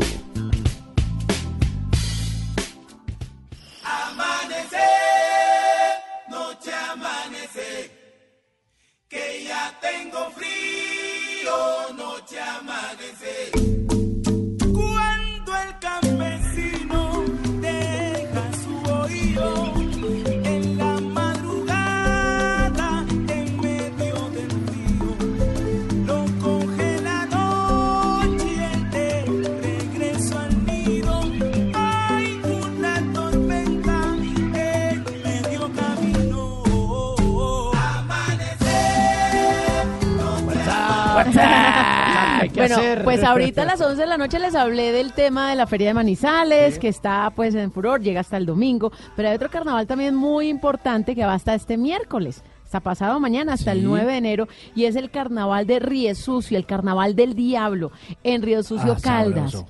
Sí, Se hace queremos. cada dos años, ¿no? Es una que maravilla. eso es lo que les iba a comentar. Es un carnaval que no es cada año como las fiestas tradicionales en Colombia, sino que este es únicamente los años impares.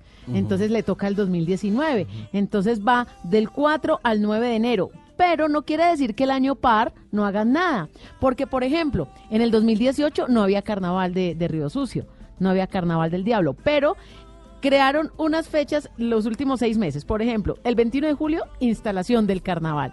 El 18 de agosto, el primer decreto. Eh, No. Después el segundo decreto, que todas estas son festividades. Así lo hicieron julio, agosto, septiembre, octubre, noviembre y diciembre. Y ya empezó el carnaval y ya se va a terminar ahorita el miércoles. Pero este carnaval es el más pintoresco de Colombia. Además, fue denominado Patrimonio Inmaterial Cultural de Colombia. Es un carnaval que reúne música, disfraces, rima, teatro, chirimía, música, maracas, flauta y todo lo que tiene que ver con la chiremía, el redoblante, con estos sonidos tan lindos. Y lo mejor, para todos los gustos, es una eh, manifestación cultural de todo lo que tiene que ver con esta mm, con esto, esto se llama fiesta, danza, pero también el homenaje del diablo. Entonces, cuando hablan del diablo, pues en muchas culturas el diablo es como lo malo, lo feo, pero acá lo que hace el diablo es decir, aquí llegué porque sale en una carroza gigante, casi que de cuatro metros sale el diablo a decir, aquí llegué, pero él no es un diablo dañino, no estamos hablando de ese diablo feo, de ese diablo malo, sino que es el diablo de la festividad, del que no le importa nada, donde usted tiene o no tiene plata, puede salir. Donde usted es soltero o es casado, puede salir. Es una festividad para todo el mundo y el diablo lo que hace es recordarle a toda la gente que cada persona tiene su lado bueno y su lado malo, como las dos caras de la moneda y que para todos hay. En esta fiesta, para todos hay. Son las fiestas del diablo, el carnaval del diablo de Río Sucio hasta el próximo miércoles. Y ahí suena Amanece, de herencia de Timbiquí.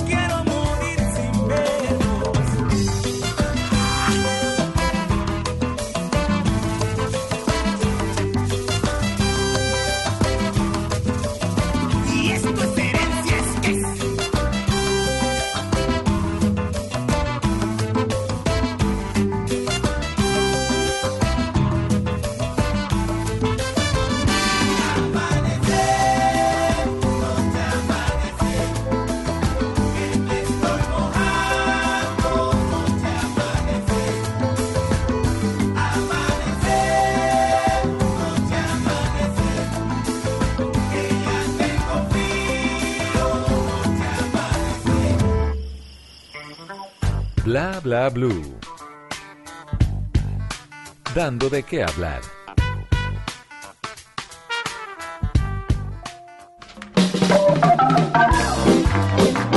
Oiga, ¿y sabe quién está dando de qué hablar? ¿Quién? Adivine, Tata, de su Valle del Cauca, la gobernación del Valle del Cauca. Ah, le fue muy bien en el 2018. Fue el, el departamento con mejor comportamiento en todo el tema de recursos. Quedó en primer lugar. Pues mire, tanto están sabiendo aprovechar, aprovechar los recursos que es de las primeras gobernaciones en el país que se montó en todo el tema de la transformación eh, digital para agilizar todos los procesos que tienen que realizar los vallecaucanos con eh, la gobernación del valle. Y no solo todos los vallecaucanos sino los procesos internos que tienen eh, dentro de la gobernación. Ellos hicieron una alianza de la mano de Hewlett Packard porque van a poder eh, digamos que ahora innovar, pero además de eso van a tener prácticas eh, que van a permitir que la gobernación y todos los estudiantes del Valle del Cauca, pero además de eso esta administración dentro, dentro de esta cuarta revolución industrial, que es la que acompaña todo este tema eh, de la tecnología, van a empezar a dictar una serie eh, de cursos, pero además de eso, de transformaciones disruptivas de la mano de entidades públicas y de empresas privadas para que todas las empresas vallecaucanas cambien su modelo de negocio y pueda ser uno de esos departamentos que como siempre pues está a la vanguardia.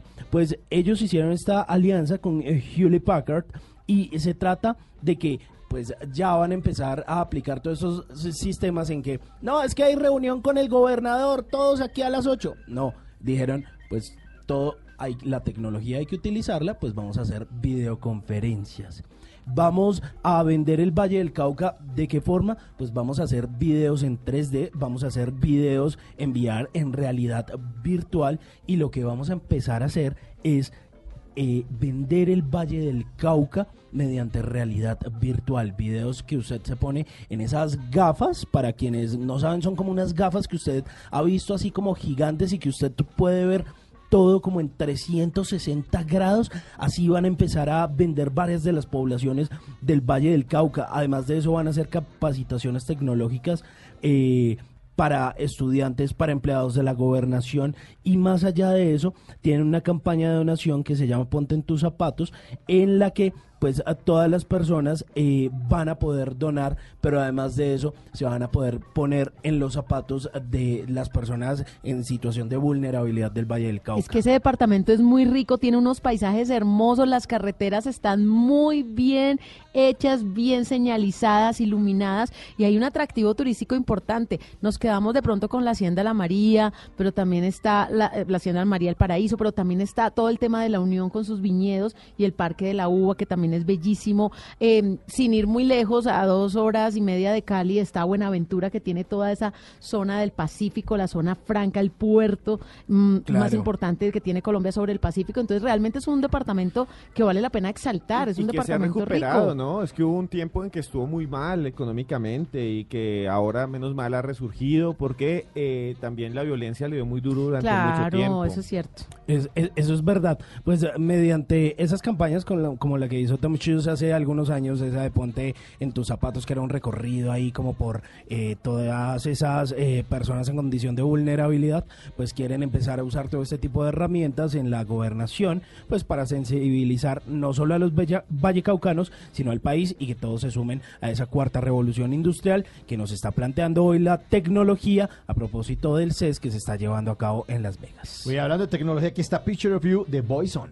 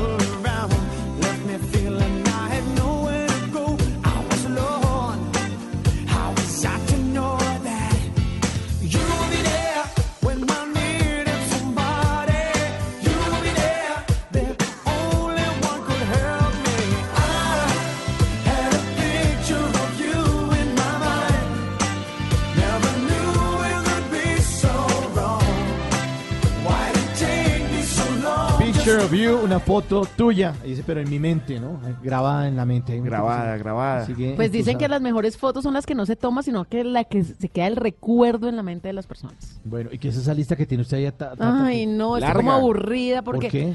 Pues porque así como la mayoría de colombianos terminé el año necesitando bajar 10 kilos y ahorita necesito perder 15.